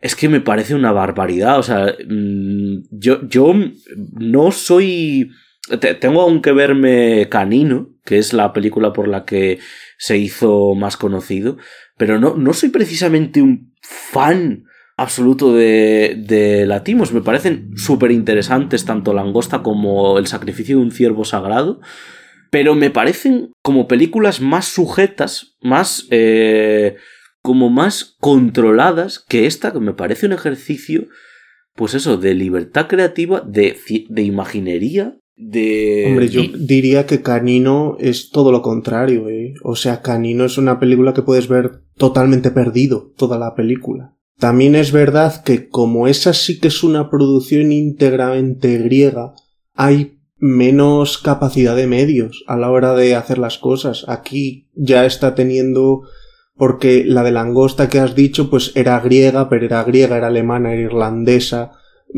esta ya es medio británica, medio Hollywood y, y aquí sí que puede hacerlo. Pero Canino es una película bastante indescriptible y hombre, de hecho es tan indescriptible que tiene sentido que la pudiera hacer dentro de un circuito local, porque esta película, si la estrena dentro de tal como la estrenó, pues eh, se, se la ven en Siches y, y, poco más. O sea, queda como película de estas medio cultos y, y no tiene particular interés, sobre todo porque moralmente eh, es una película en la que el incesto, pues a tope con el incesto. Entonces, poner algo así, poner, meter en una de esas a Emma Stone y compañía, pues yo creo que, que tiene libertad formal, pero libertad para incluir en ese tipo de cosas a los actores, yo creo que ya no dirían que sí. Bueno, eh, otra cosa también que decir de Latimos es que yo creo que, eh, y creo que se va a confirmar con sus próximas películas, ¿eh? que creo que Latimos va a entrar en estos, pues eso, Tarantino, Chacel y tal, de estos directores que, que hacen que sus actores brillen. brillen y sean nominados a todo. Mm. Porque creo que mm, el, cine de Latimos es un cine que vive muchos más sus personajes como personajes para ser explotados. Por mm. ejemplo, los personajes de, por ejemplo, de Nolan, de Christopher Nolan, muchas veces son, son personajes para ser utilizados. Es decir, son personajes que funcionan como un vehículo. El protagonista de, de, de Dunkerque es un vehículo para contar todo el desembarco, eh, el protagonista de origen de Leonardo DiCaprio, por mucho que... De, de, Nolan quitas al Joker y al de, de Prestige y yo creo que tiene, o al de Memento y tienes pocos personajes que te acuerdas del nombre o de un poco quién era. Claro, de hecho, por ejemplo, en, en, en Tenet eh, ya era hasta soy el protagonista. Sí, no, no, tiene nombre. Eh, entonces, que en ese sentido creo que Latimos entra dentro de bueno, de este, de este tipo de directores que dirigen muy bien a. Y, también, bueno, más o menos lo habéis dicho entre los dos. Eh, Lantimos ahora trabaja, eh, ha trabajado en la favorita con un guion ajeno. Como sucede con Villeneuve, por ejemplo, por poner para el, que es para mí uno de los mejores directores que existen ahora mismo, Villeneuve empezó haciendo películas con guiones propios posteriormente eh, ya empezó a dirigir guiones ajenos, aunque luego puede mm, verse inmiscuido dentro de, ese apartado, pero que deja su sello. O sea, es decir, em, Canino, Alps, eh, El sacrificio de un ciervo sagrado, Langosta, que son películas que igual no escribe únicamente, pero sí que coescribe Yorgos Lantimos. Todas las cuatro, esas cuatro películas tienen un estilo marcado y, la favorita. Hombre, al final el crédito no se lo lleva a él, pero es él el que las está escribiendo, es él el que les está diciendo al, al guionista, hazme una escena así y házmela así. Que digo, e, es menos eh, no te llevas ese crédito, pero estás escribiendo igual. Claro, la cosa es que aquí en La Favorita pasa que, que deja su, su, estilo también, ese, ese humor negro que, sí. que, que, tiene la película, es que me parece... Sí, la acidez. Sí, la acidez. Yo creo que es, es la acidez. En Langosta también se veía mucho, mm. porque el sacrificio de un ciervo sagrado es un poco más malvada. Sí. Pero en Langosta sí que tenía como esa crítica, ¿no? y demás. Y bueno, quería también hacer un comentario, dije antes que lo iba a hacer, sobre el tema del siglo XVIII, bueno, película ambientada en el siglo XVIII, esos estampados, ¿no? Todos esos estampados que vemos, esa decoración. Eh, si os gusta, ahora sí, quien nos esté escuchando, si, si te gustan las películas ambientadas en esta época, y que tienen pues eso, eh, unos decorados muy bonitos y demás, que se habla a veces de la aristocracia y tal, papel y boli porque he apuntado, he buscado algunas películas que además yo creo que están bastante bien sobre, eh, bueno, eh, que, ocurren, ¿no? Sí, ambientadas en este, este tipo de escenarios. Y allá voy, Sherlock Holmes, tanto la primera como la segunda, de Guy Ritchie, Barry Lyndon, que ya la mencionó Iván, la serie Pero Sherlock Holmes será en el 19. Sí, pero eh, me refiero a, por ejemplo, en Sherlock Holmes encuentras un montón de interiores que son precisamente, que fueron construidos en esta época. Como por ejemplo, pues ese palacio en el que se encuentra con Lord, eh, bueno, con Lord Blackwood, no, con el padre de Lord Blackwood y demás. Entonces, er, es más orientado a estos espacios, si te gusta eh, ver, mm, pues eso, a estos personajes en, sobre todo en la época del siglo XVIII, pero bueno, en este caso sería la excepción. Luego tenemos Barry Lyndon, como dijo Iván. Luego tenemos El Alienista, la serie del Alienista. También tenemos eh, la película de Amadeus, la, la serie que comenté antes de The Great, con el Fanning y Nicholas Holt, escrita y creada por eh, Tony McNamara, el guionista de esta película. Las Amistades Peligrosas, Orgullo y Prejuicio y Un Asunto Real película de danesa dirigida por Nicolás Arcel e interpretada por Alicia Vikander y Max Mikkelsen. Entonces, si os gusta, tenéis curiosidad por ver un poco más este tipo de espacios en el cine, que claro, es precioso. es, es, es un poco a veces hablábamos, el otro día, en el Renacido es fácil, entre comillas, hacer una fotografía chula por los sitios en los que tal. Bueno, aquí, de esa manera, que no es que estemos de acuerdo con que sea fácil, pero es que de alguna manera se hace fácil. Pues es, que es precioso, ¿no? Son enormes. Eh, esos sitios tiene que dar gusto. Poner una cámara ahí, unos raíles. Sí, sí. Y, y empezar a rodar. Y tiene otra cosa esta película que, claro, la banda sonora. Mm. Eh, no, o sea, no tiene banda sonora mm. original, es una recopilación de, música clásica que queda muy bien. Y hay, y hay un par de escenas en las que yo, claro, estaba viendo la película, no me acordaba de que no tenía banda sonora. Y a un punto de, joder, qué, Cuidado. qué bien utilizada está. Que es el momento en el que le da el ataque de gota Y, Mm. hay, y está como en la oscuridad y tal, está como sufriendo y hay como unos golpes, creo que eran eh, sonido- golpes de piano, puede ser, que, es así, es la misma nota, pero todo el rato, boom, boom, y yo, joder, qué bien está. No sé cuál es el nombre de esa, de esa pieza, Ahora, ahora pero queda de maravilla. O sea, es decir, que también a la hora de elegir, encima música clásica que tienes para elegir y para elegir, o sea, que hayan escogido estos temas, me parece, y que, que hayan escogido esos temas y que queden también, me parece también otra, otra de las genialidades que tiene esta peli. Mm, Bueno, por centrar, como en todas las películas anteriores hemos dicho en plan eh, entre quiénes era la relación tóxica, yo creo que aquí sí que es entre las tres protagonistas, entre sí, todas tienen una línea tóxica entre ellas en cualquier lado. Y en concreto quería hablar de Emma Stone, porque Emma Stone es como el, el crash que he tenido yo en el cine en toda la vida. Creo que la primera vez que la vi fue, no sé si en Super Salidos o en Zombieland, pero era en plan que me veía todo en lo que saliera hasta Crazy Stupid Love, que me parece una basura, pero también me la veía porque salía ella. Y, y me gustó mucho el cambio que empezó a dar a partir de Birdman y tal, en el que ya la veía que era una actriz que quería ma- mancharse y quería mojarse. Y claro, estas declaraciones yo no sé hasta qué punto son verdad o hasta qué punto se está ficcionalizando. Pero Emma Stone en una escena de esta película sale desnuda y dicen que es ella la que le dijo a Latimos que quería salir desnuda. Y de hecho, eh, es una escena mínima que yo creo que tiene un que supone un momento rupturista en la película cuando se da.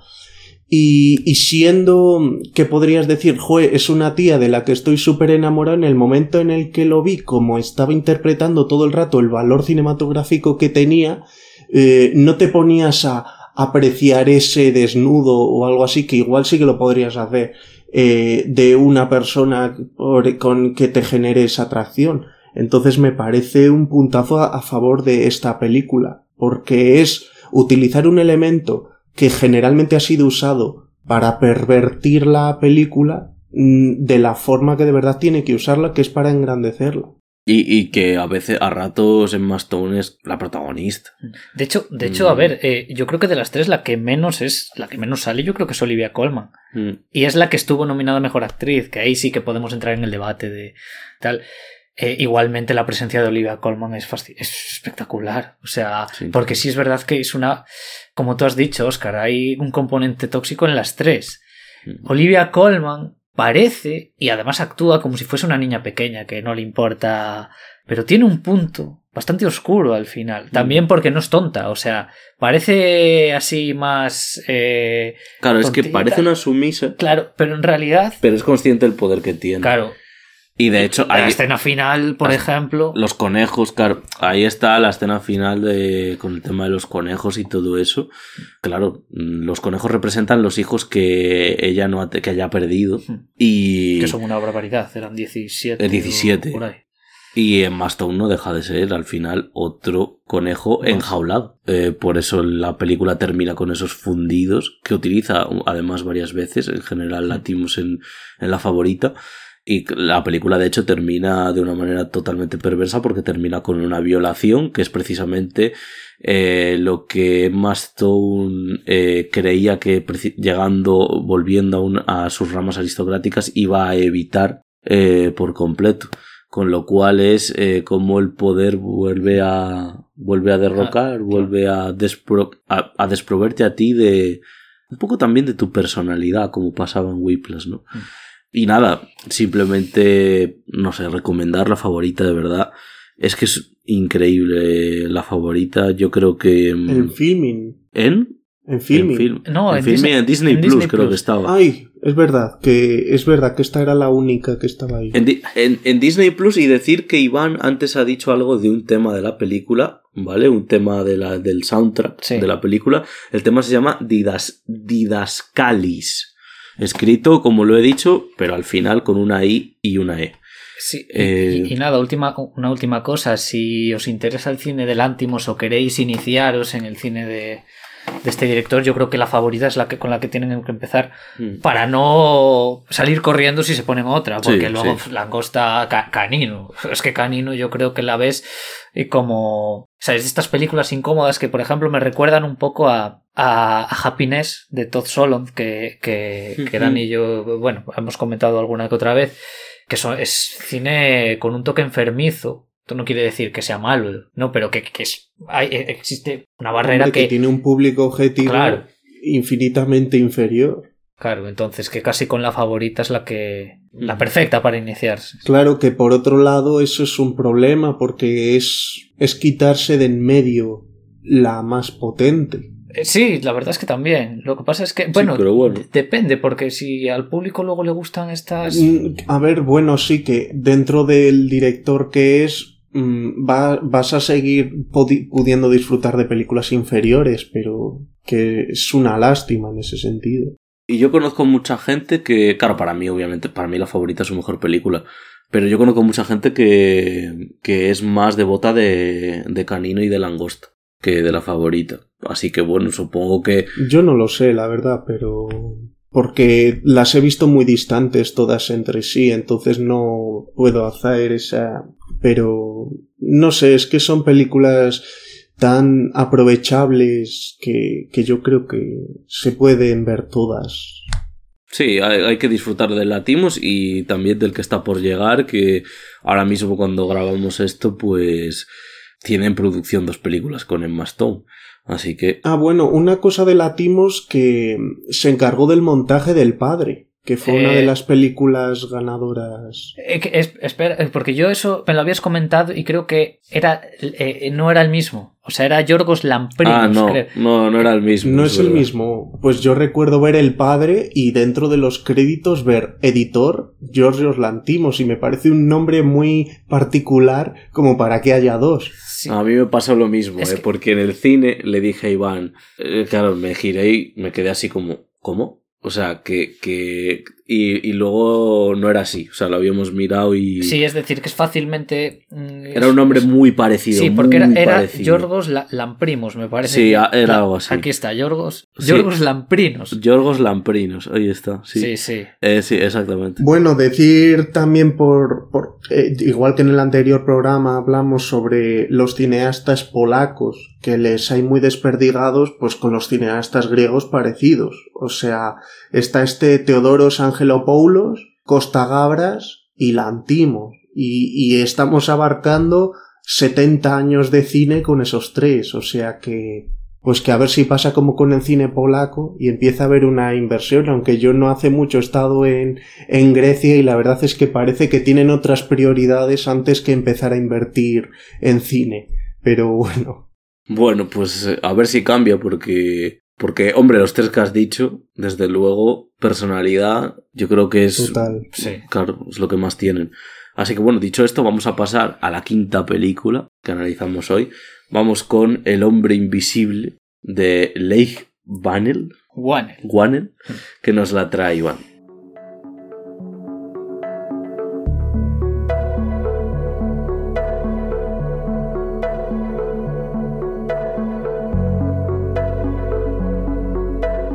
Bueno, pues vamos con El hombre invisible, la versión de 2020 que, como ha dicho Dani, dirigió eh, Lake del que ya hablamos cuando hablamos de, Upgrade. Parece que hoy traigo películas de directores de los que ya de los que ya hemos hablado, porque con Chasel pues pasó lo mismo. Eh, también había dirigido un Sirius 3 eh, y protagoniza. ¿Qué programa era el de Upgrade? ¿De qué era la temática? El de venganza. Venganza. El de venganza. Sí, además es de hace, hace poco, hace, dos meses o así. Bueno, pues esta peli la, protagoniza Elizabeth Moss, de la que hablamos hace poco también, por The One I Love. Recordemos que ha salido en El cuento de la criada. Aldis Hodge ha salido en Una noche en Miami o en Black Adam. Y Storm Reed, que la hemos visto en El Escuadrón Suicida o en Euforia, que hacía de la hermana de Zendaya, del personaje de Zendaya. Eh, bueno, esta es una adaptación muy libre de la novela de H.G. Wells y trata sobre Cecilia, una mujer que intenta rehacer su vida después de escapar de su pareja, Adrian Griffin, un rico científico que era un sociópata manipulador. A medida que una serie de coincidencias se vuelven letales y amenazan su vida y la de sus seres queridos, la cordura de Cecilia comenzará a desmoronarse. empezará a sospechar que la muerte de su ex fue un engaño, mientras tratará desesperadamente de demostrar que está siendo atormentada por alguien que nadie puede ver. Eh, bueno, al tratarse de una coproducción entre Estados Unidos y Australia, así hablando un poco de premios, estuvo nominada a nueve categorías en los premios del cine australiano, que se llevó tres, fotografía, montaje y sonido. Em, dos cosillas para, eh, para empezar a hablar de esta película. La primera es que creo que como adaptación es bastante inteligente, es decir, que se separe un poco de lo que es, de lo que era la historia original, de no cometer el error de repetirla, sino mostrar eh, una perspectiva, un comentario social relacionado con la violencia machista más interesante de lo que podría ser, o sea, más interesante también visto, visto ahora mismo. Yo creo que, que está bien llevar la historia por esos, por esos terrenos. Posteriormente, mm, ya que tenemos reciente upgrade, creo que es que para bien podemos destacar a Leigh Warner como una persona que si bien no es un Villeneuve, no es un Nolan, no es pues, un director así muy reconocido con un estilo personal, sí que se le notan ciertos ramalazos mm, de estilo. Por ejemplo, a la hora de plantear los títulos de crédito, cuando hablé de Upgrade, eh, comentaba que los títulos de crédito los, eh, los introducía una voz eh, robótica, ¿no?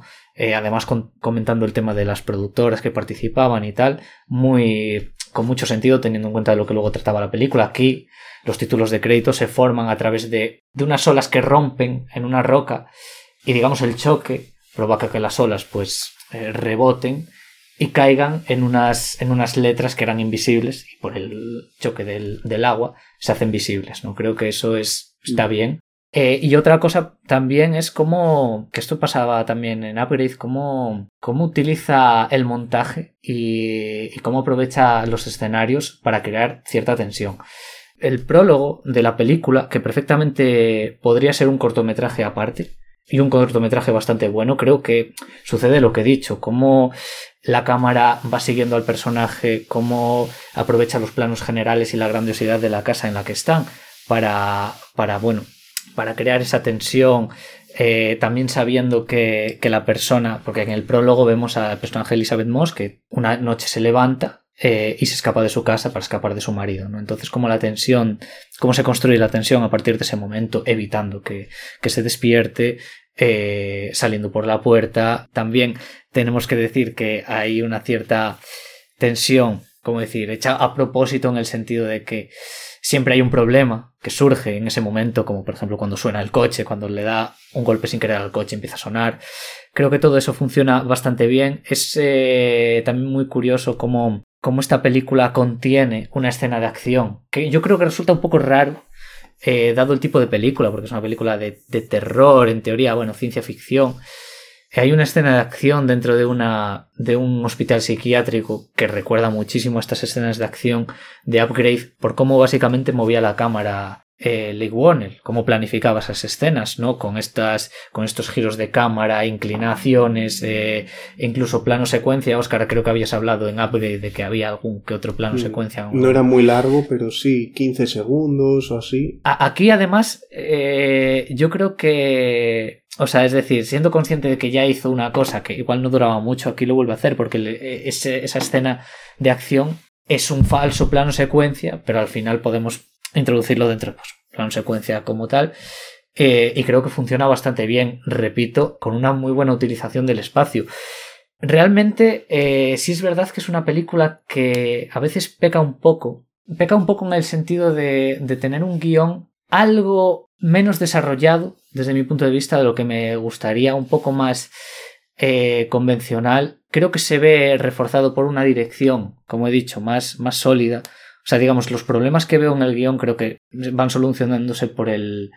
Gracias al, al estilo de dirección que adopta Wonnell. Hay otra escena también en una casa, en la casa de los, de los amigos de la protagonista, en la que escucha ruidos. Eh, en, bueno, escucha un móvil, va, mm. sube, se crea ahí un clima de desasosiego que está bien. Por cierto, en esa escena, tengo que decir que repite un plano que salía en Insidious. Cuando vemos esa escena, vemos como digamos que ella mira por, la, por el hueco del, del trastero, no ve, no ve a nadie y digamos, se vuelve hacia atrás y tira un cubo de, de, pintura y ahí es donde vemos al personaje, al hombre invisible, ¿no? En Insidious sucedía algo parecido con una escena en la que una, una chica miraba por una ventana, no veía nada, se eh, volvía para atrás, volvía a mirar y se le lanzaba. Una persona, bueno, todo esto. Eh, y, creo recordar que también en Insidious pasaba que como que cambiaba a ultravioleta o algo así una cámara y se veía que en una pared vacía había una persona, un espectro o algo así, que casi era como el plano más aterrador de toda la, de toda la película. Sí, porque a ver, al final Insidious 3 eh, yo creo que es la más discreta de las películas que tiene. Ah, vale. Que, él solo hizo la 3, es verdad. Eh, me estaba yendo a la 1. Sobre lo que has dicho tú al principio mm, de que existen adaptaciones previas sobre esto, lo que pasa con las películas de Drácula, de Frankenstein, del hombre invisible, que son todas de con un origen común en la Universal, es que yo creo que la gente, más que fijarse en la propia historia, se fijan en las diferencias con respecto a las otras adaptaciones que han visto. Porque ha habido tantas de la mayoría de ellas que la historia general nos la conocemos todos. Entonces, el gran mérito de esta película también es desvincularse lo más que pueda de, de esta historia.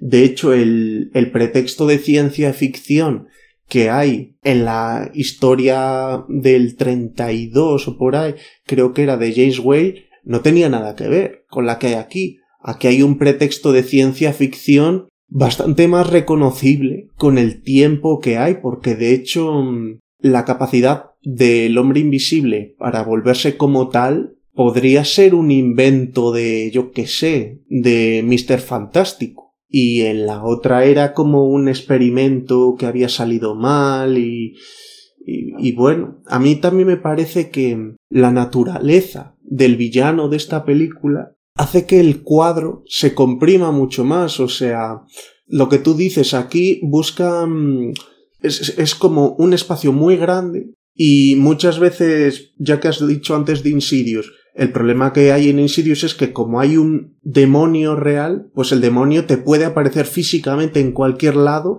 pero para que te asuste tiene que estar muy cerca, o sea, el plano tiene que ser muy corto.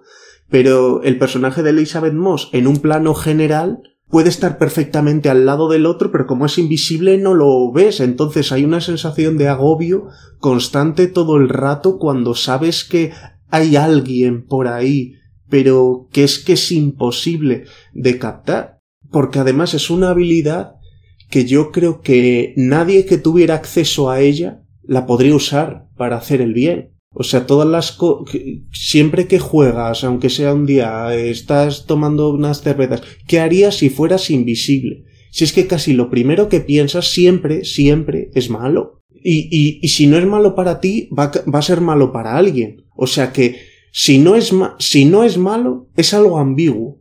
Entonces, yo creo que pocas películas han representado bien esas habilidades y diría que tanto esta como la versión anterior del 32 lo hicieron y la película que hizo Verhoeven creo que lo hizo bien en alguna escena suelta, que precisamente se veían estas capacidades.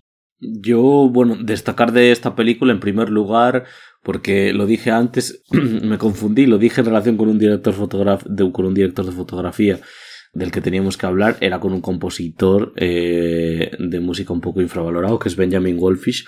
Hace muy buenos temas en esta película y Benjamin Wolfish eh, ha hecho las bandas sonoras de It, Shazam, pero es que ha acompañado a Hans Zimmer en Blade Runner 2049, que es una barbaridad de banda sonora. Y en este tema hay un, o sea, en esta película tiene un par de temas bastante potentes que mm, me gustan mucho y le considero un compositor que cuando yo lo leo digo, sé que de esta película, o sea, leo que va a trabajar en, en, una película, digo, yo creo que de esta película me voy a conseguir sacar mínimo 3-4 temas muy interesantes, que eso siempre es de agradecer. Luego, creo que eh, hemos hablado mucho de las interpretaciones en, en, este programa y creo que hay que destacar mucho a Elizabeth Moss, que es una actriz fabulosa, hizo un, hace un gran papel en El cuento de la criada, también en la ya mencionada de One I Love, en el programa de eh, relaciones de pareja, y, creo que es una actriz muy, muy potente y muy cumplidora eh, y probablemente esté dentro del, de un grupo de actrices infravaloradas en general.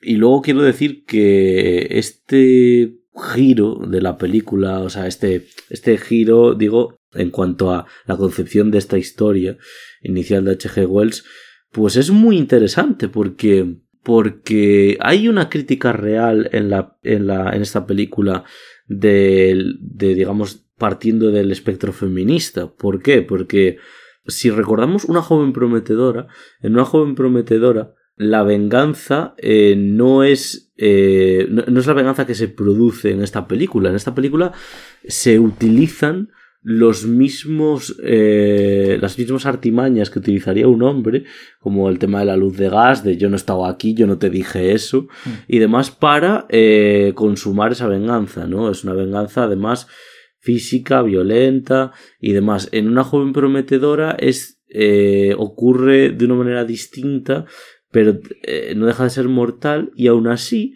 tienen algo en común, que es lo que critican un poco a las dos películas, que es que no hay manera sistemática de conseguir una condena real, real a través de la justicia, para eh, este tipo de gente, estos tipos de acosadores, de maltratadores, sino que tiene que ser por la propia mano de la mujer que ésta se libere de su opresor.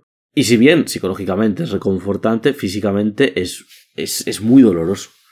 Es muy doloroso porque estás viendo un pues como lo veíamos con el personaje de Casey una joven prometedora, estamos viendo una, una destrucción de, de, una persona, en este caso de una mujer, porque el sistema no, no ayuda a que su opresor sea claro, y que y precisamente que en esta película sea invisible, sea mal. Claro, la película expone ¿no? el, el hecho de que, claro, no lo ves ella dice que existe, pero la tachan, la tachan de loca. Que ni siquiera sus, sus mejores, eh, ni su hermana, ni, su, ni, su, ni su amigo o su mejor amigo, llegan a creerlo. Entonces es como que estamos mm, viéndonos en una situación, pues eso, frustrante porque está, estás viendo a una persona que, que, puede acabar muerta al final. O sea, ya no es que le hagan putadas, es que llega un punto en que puede acabar muerta que no puedo hacer nada, o sea, no puedo hacer nada, pero por, lo que tú decías también, porque es que lo que le rodea no le ayuda para nada, ¿no? Y eso, eso, por ejemplo, creo que también la película lo demuestra bien. Sí. Yo creo que, ahí también cumple bastante. Y hay que mencionar también el tema del Dark Universe, que iba a ser parte de... es que, te, vamos, te entra la risa porque al final eso se ha quedado en absolutamente nada, pero bueno, esto iba, esta película iba a ser parte del Dark Universe el cual iba a estar formado por actores como Javier Bardem, Russell Crowe y sí que se hizo otra película, el Dark Universe, que es La momia de Tom Cruise. Casi, casi mejor que se haya quedado así la peli, ¿eh? En plan independiente y... Sí, a ver, siempre... Bueno, pero creo que no, que precisamente esta película se hizo porque el Dark Universe iba a hacer de esta película otra cosa. Creo que iba a ser Johnny Depp. Eh, lo previsible en el, en el hipotético Dark Universe. Sí, sí, sí, sí. También estaba Johnny Depp ahí. Bueno, eh, yo creo que lo del Dark Universe ya pintaba, no pintaba muy bien. Hostia, y... Así que, gustándome las historias, a ver, las de vampiros no me vuelven loco, pero por ejemplo, gustándome mucho la figura de que si Frankenstein, que si los hombres lobo y no sé qué, pues mira, que las siguientes cosas sobre hombres lobo y tal se vayan por otros. ¿No? En plan, a ver si. Por otros a, ver si las coge. A ver si cogen ese, tipo de películas. Gente rollo Guillermo del Toro. Eh, como por ejemplo Robert Eggers. y gente así. De hecho, Guillermo del Toro ahora estaba planificando hacer una de Frankenstein. Es verdad, mientras hablamos, planificado hacer una de Frankenstein. Así como antes hablamos del Antimus eh, tenía, tenía con Emma Stone una, una especie de una especie de como analogía ahí con, con la propia historia de Frankenstein. Así Aunque tampoco hay muy buenos precedentes de grandes directores encargándose de franquicias así, porque ya en los 90 cogieron a Coppola, a Branagh y a Nichols para resurgir los héroes de la Universal, los monstruos de la Universal, y tampoco hicieron unos peliculones a Coppola todavía, pero, pero ni el Frankenstein ni el lobo de los otros dos salió. Entonces, que, ya hemos visto que ni con buenas manos ha salido. Igual es que es un producto que, claro, como estamos continuamente rascando el mismo material todo el rato, hay como esa necesidad de no pasar página y, y de no buscar nuevos iconos pues pues seguirán tirando a ver si consiguen sacar su Dark Universe o su proyecto que sea, pero... Pueden hacer una cosa como, como quiere hacer DC, que es hacer un reinicio. Porque es que parece que... A ver, me sorprende también que por, por una película así que fue un, un bastante fracaso, La momia, bueno, sobre todo de crítica.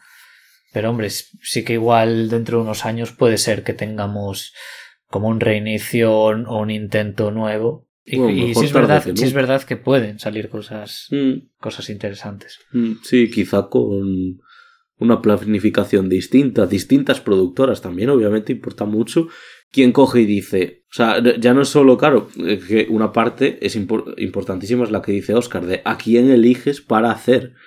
Pero luego está la libertad creativa que tú le dejas a esa persona que luego encima eh, muchas veces es contraproducente, ¿no? Porque supuestamente si eliges a quien eliges, le eliges para que haga lo que hace a su bola, bueno, a su bola, a su estilo, ¿no? Y, y que luego no se lo permitas, pues en fin. Pero bueno, veremos, veremos en el futuro a ver si salen cosas interesantes relacionadas con este tipo de historias. Y bueno, podemos, si queréis, eh, entrar en el final del programa. Eh, vamos a por la última película, la australiana eh, largo fin de semana que nos la va a traer Oscar.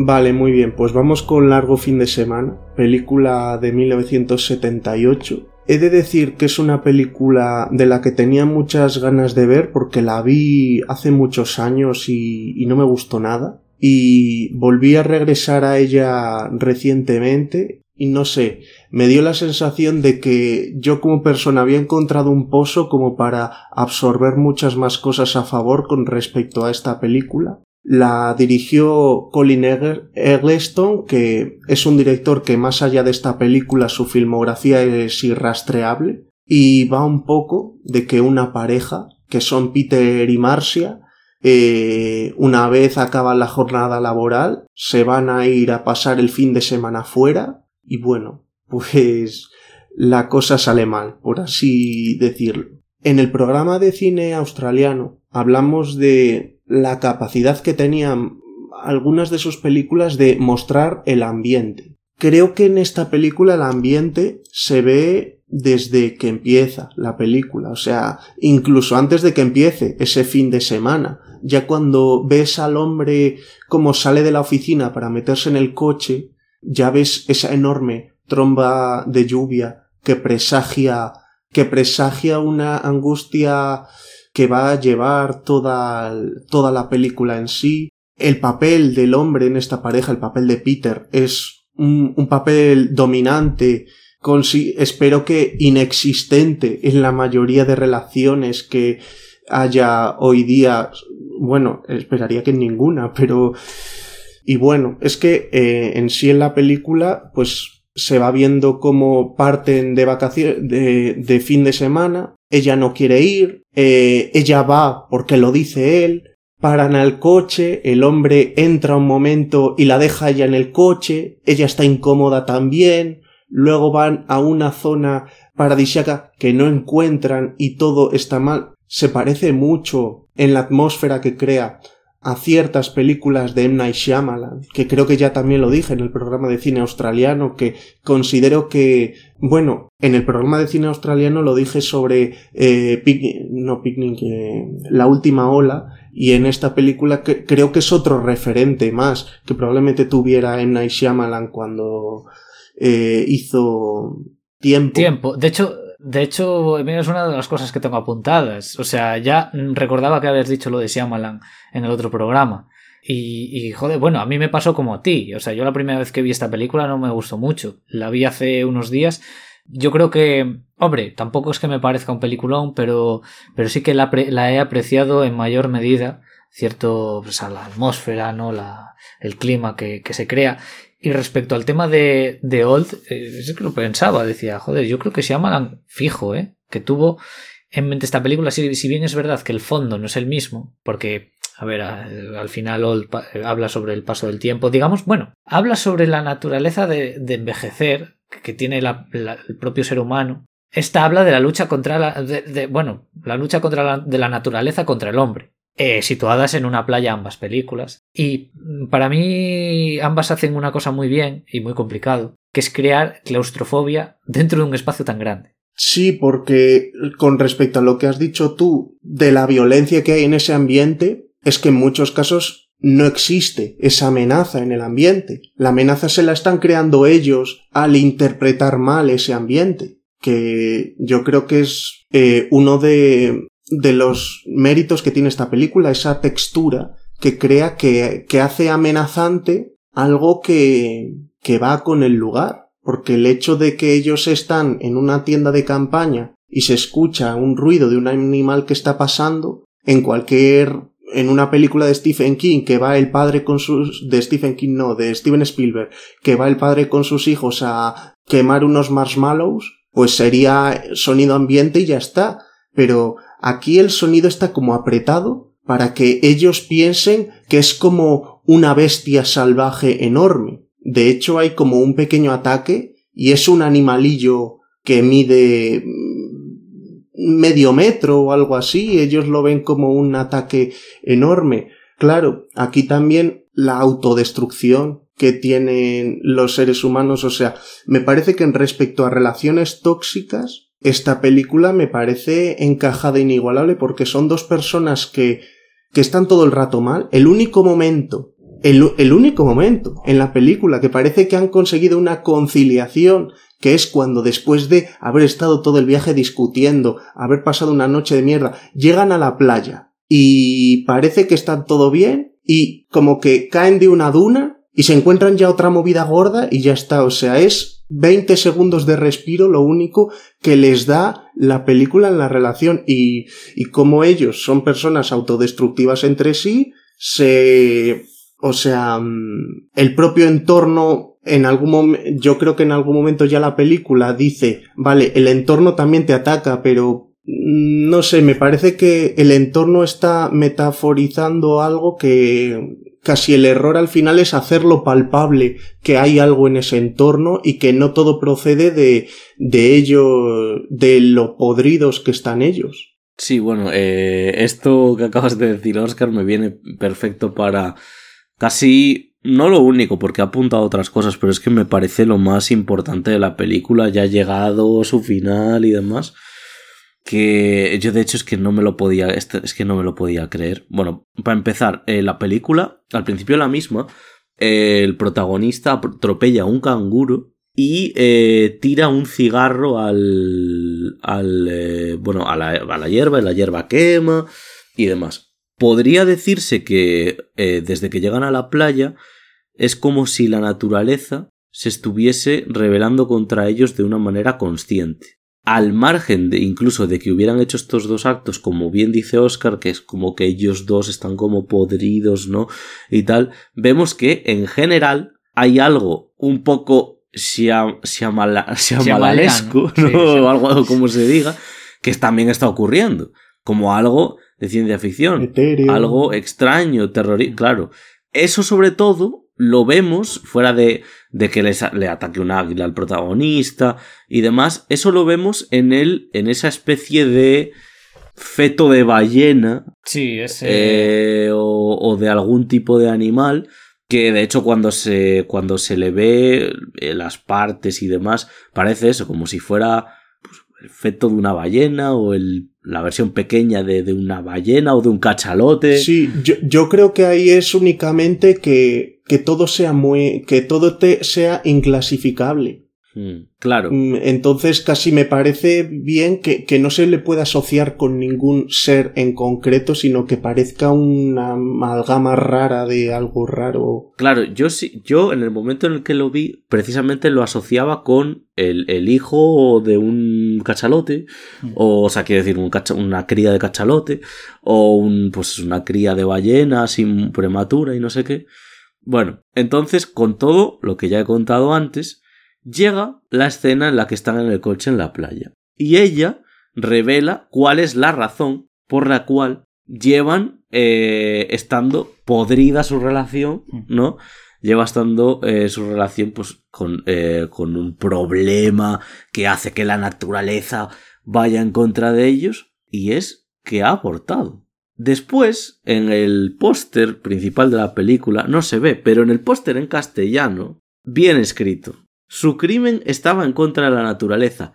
No su crimen. Se cometió un crimen en contra de la naturaleza. No, no. Su crimen, es decir, el suyo, estaba en contra, en contra de la naturaleza. Contra natura. Y la naturaleza encontró culpables. Entonces, junto con todo esto, yo lo siento, pero no dejo de ver un mensaje antiabortista en la película. Pero es en el cartel español. Eso, es en el cartel en castellano, efectivamente.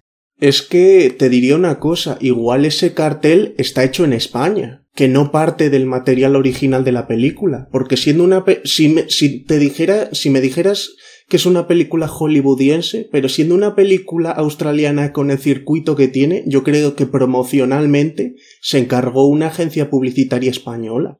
Sí, acabamos de ver otro cartel que sería americano, también el cartel principal, un crimen contra la naturaleza. Eh, en el siguiente dice lo mismo. A ver, yo, tengo que decir que esto, esto, bueno, esto me lo dijo Dani hace unas horas y tal. Hmm. Eh, yo, yo no caí en este. Bueno, no había visto el tal. Eh, a ver, no relacioné que ese, esa especie de efecto. Bueno, como, como tú también decías, Oscar. bueno, es un bicho más. ¿Sabes? no, no, no, lo relacionaba con el feto, con, que fuese un feto de un animal. Y nunca se me planteó esa posibilidad. En la, o sea, de que fuese un mensaje, que la película contuviese un mensaje antiabortista, tal vez porque estaba más centrado en ver cómo la naturaleza, cómo, cómo empezaban a pasar cosas raras eh, en contra de, de estas dos personas, nunca se me pasó por, ya digo, por la cabeza el tema del mensaje. Pero de hecho a mí, aunque eso fuera real, yo creo que es lo que piensan los protagonistas.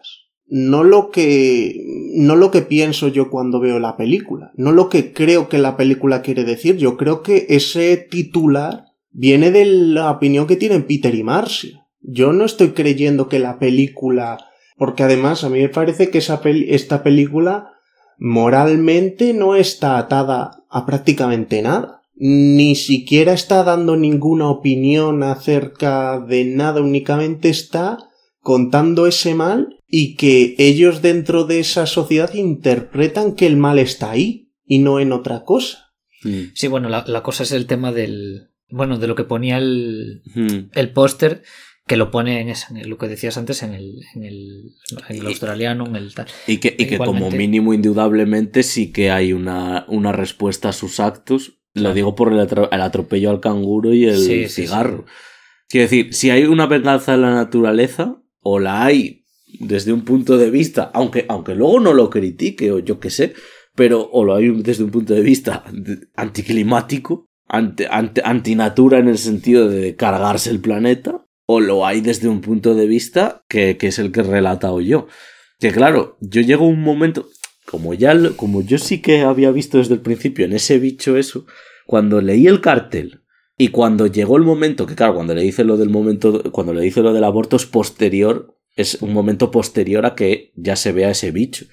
Yo, yo no me lo podía creer. Yo estaba en plan de, no, no puede ser, nada, ¿sabes? En plan, no puede ser y, claro, eso luego me hacía pensar aquello de que pasó con Blonde, que decía mucha gente lo que decía ahora Oscar. Es que la escena del feto, pero no es que sea, no es que el director tenga la opinión de que sea un mensaje antiabortista, sino que es como la culpabilidad de Marilyn Monroe y tal. Y entonces, claro, yo me quedaba como, puede ser, puede ser. Eso no lo sé, obviamente, eso no, no, no tengo ni idea.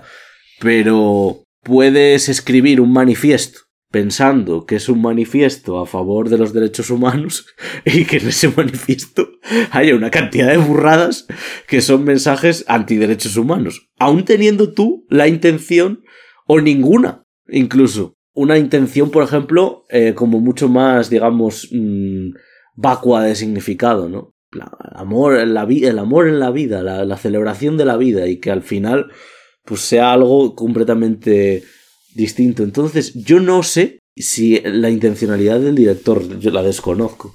pero tampoco le podemos preguntar porque se le murió hace 20 años. Pero, pero yo ve, yo lo la estaba viendo y digo, no, es que no me lo puedo creer. Y encima, en mi bagaje con esto, es que lo último que me encuentro es el cartel. No vi antes el cartel y el mensaje y el, ese subtítulo escrito ni nada. No, no, lo vi después y dije, entonces yo creo que no estoy yo loco. Eh, al margen de que por decir eh, cosas entre eh, o sea, cosas positivas que también con esta de dejad pasar mañana parece que llegué aquí a, a, a reventar algo eh, que creo que me parece una película muy entretenida mm, yo no me aburro, no me aburrí viendo la película en ningún momento. No, la verdad es que sí que a mí me pasa en un punto, cuando la película lleva 50 minutos, una hora, dura dura hora y ve, hora, hora y 20, 25, sí que noto como una, una sucesión de hechos que se repiten, hmm, eh, que no me aburren, pero igual en su conjunto global sí que, sí que me, me sobra porque es como un machaque continuo de metáfora, una tras otra, la misma metáfora constantemente. Sin embargo, eh, tampoco, quiero decir, lo que dije ahora, no me aburro. y, y hombre, sí que sí que lo que también comentaba antes del clima que se crea, la utilización del sonido, hay a veces que en montaje también hay alguna que otra cosa a destacar, ¿no? Había un momento en el que ella se estaba como se iba como a masturbar y, y se imaginaba al marido que estaba surfeando en ese momento, que se caía de la de la tal y se ahogaba.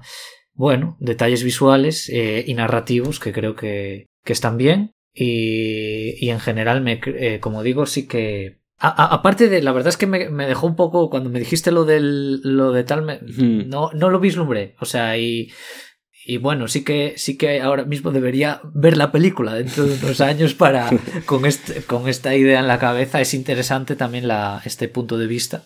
Claro, pues al final es otra manera de ver la película. Sí, sí, puede ser. Mm, y, y, que la película tiene mucha perspectiva distinta. Como es tan invisible todo lo que pasa en muchos momentos, es que puedes apreciar muchas cosas que vas viendo y, ya, y ya digo que yo la verdad la primera vez que la vi no recuerdo si pensé en nada, solo que me pareció un rollazo y, y, volviéndola a ver recientemente, yo la pensaba meter en australiano, pero dije, hombre, voy a meter la de la última ola porque me parece más memorable y sobre todo me llama la atención qué clase de escuela de editores de sonido hay en Australia. Porque ya lo hablamos en la última ola y en otras películas de Peter Weir o de otros directores que tienen una forma para eh, a través del sonido, crear sonidos extraños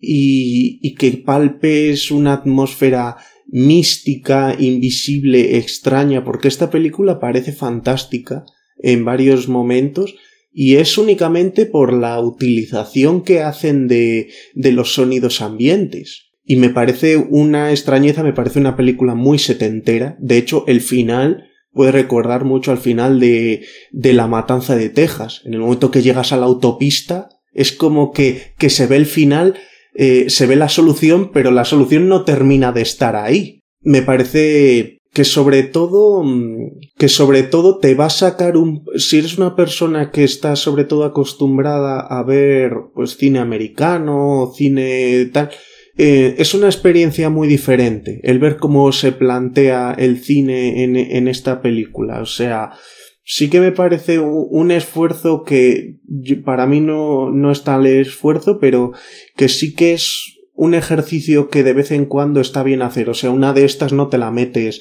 todas las semanas porque tampoco es plan. Pero sí que es una película que está bien. Además, ¿cómo se llamaba? Richard Franklin, también que hablábamos de otro, también hizo Patrick por esos tiempos, que era una especie de Carrie a la australiana con un tipo de atmósfera muy, muy del estilo a esta película. Son películas que a mí se me quedan. Eh, a mí lo que no me olvidaré nunca de esta película es del Diablo de Tasmania. Porque, claro, la película, a ver, como es una película que tendrá un presupuesto muy bajo y demás, cuando tiene que representar a la, a la naturaleza que está en esa playa, cerca de ese bosque en el que están ellos parados y demás, claro, son imágenes de, de documentación. O sea, son imágenes de de archivo, entonces, claro, pesa ahí en plan, pues eso, unos animales preciosos y además me hace gracia porque yo que soy una persona que, bueno, ya lo sabe Iván, le gustan mucho los documentales de, de, de animales, sobre todo los que son así un poco temáticos y demás, muy pocas veces he visto a Diablos de Tasmania, pues no sé, que, te cuenten, yo qué sé, que cómo se reproducen, o eh, qué cazan, o quiénes son sus depredadores. No, no. Y me hacía gracia ver a los Diablos de Tasmania en esta película, que hay un par de planos en los que salen, que la verdad me parecen muy bonitos, eh, para luego cómo se les representan en, en animación. bueno, sobre el presupuesto que has dicho, un año después de esta película ha sido Mad Max. Mad Max costó 300 mil dólares y parece una película grande en comparación a esta. O sea, yo creo que no estaríamos pasando de las cinco cifras cuando hablamos del presupuesto de esta película. Pues, bueno, dicho esto, esta la podemos ver en filming obviamente es película filming. O sea, 1978 mm. australiana, pues es la única plataforma en la que la vas a poder ver. Bueno, puedes verla en Netflix, pero no lo vas a saber porque no te la van a promocionar. Porque no te la van a promocionar. sí, claro, ponlo en Netflix y algo te saldrá, pero no es esa. Así que, así que nada, llegamos al final del programa. ¿Este es el programa más largo que hemos hecho? Eh, puede ser, a ver. ¿Cuánto llevamos? Buah, igual. Depende de cómo quede. A ver, de, cómo, quede la edición. La mm. edición es más corta normalmente en. Bueno, normalmente no, es más corta en Evox, eh, Spotify, iTunes y Google Esto sigue grabando, ¿eh? Sí, sí, sí. Por supuesto. Claro. Y esto se. Aquí hay que decir las verdades. Claro, entre bastidores de palomitas dulces. Eh, así que nada, este programa es el 40 y. Eh, ¿Tres? No, 43. 43. Puede ser, el 43. es el 43. No, me lo, puedo creer. O sea, es, me pierdo con el orden de, de, que íbamos a tener en las películas, pero acierto con el número del programa. En fin, programa 43. Eh, espero no equivocarme cuando, cuando ya lo vea, ¿no? Lo vea escrito. Y nada, eh, espero que os haya gustado mucho este programa de relaciones tóxicas. Obviamente, todas las películas tienen que tener un contenido negativo, pero bueno, deciros que, que, no todo es eh, un drama y pasarlo mal y demás, simplemente están ahí presentes y en general creo que, que sí que se representan bastante bien las relaciones tóxicas. Quiero decir una cosa antes de terminar el programa, que es una cosa que dijo, dijo Oscar of the Record, eh, sobre el programa de relaciones de pareja. ¿Vale?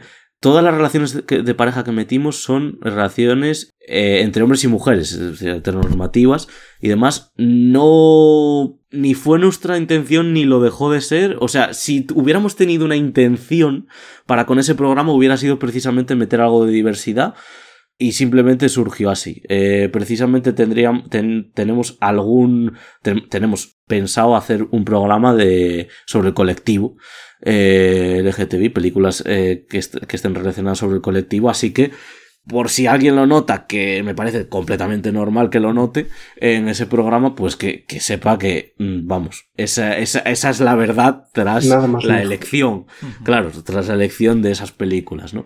Así que, bueno, espero que a todos y a todas os esté gustando eh, la serie, esta serie de relaciones interpersonales, que os parezca interesante también eh, que se incluyan las relaciones tóxicas dentro de las relaciones interpersonales. Y eh, bueno, dar las gracias como siempre a mis compañeros, Iván, que hoy estoy aquí a, su lado, y, Oscar a 200 kilómetros, pero muy cerca. Así que muchas gracias por el programa. Y nada, eso, esperar que os haya gustado mucho a todos y todas, que espero que hayáis, eh, cuando nos estéis escuchando, pero bueno, que hayáis comenzado en general el año y que sigáis en este año 2023 viendo cine, que yo creo que 2023 va a ser un muy buen año, no sé por qué, tengo, tengo esa, esa vibra, así que, así que nada, dicho esto, eh, nos despedimos, nos vemos dentro de dos semanas con otro programa más y nada, esperemos que os haya gustado mucho. Un saludo y hasta la próxima. Hasta luego. Chao. Chao, chao, chao, chao.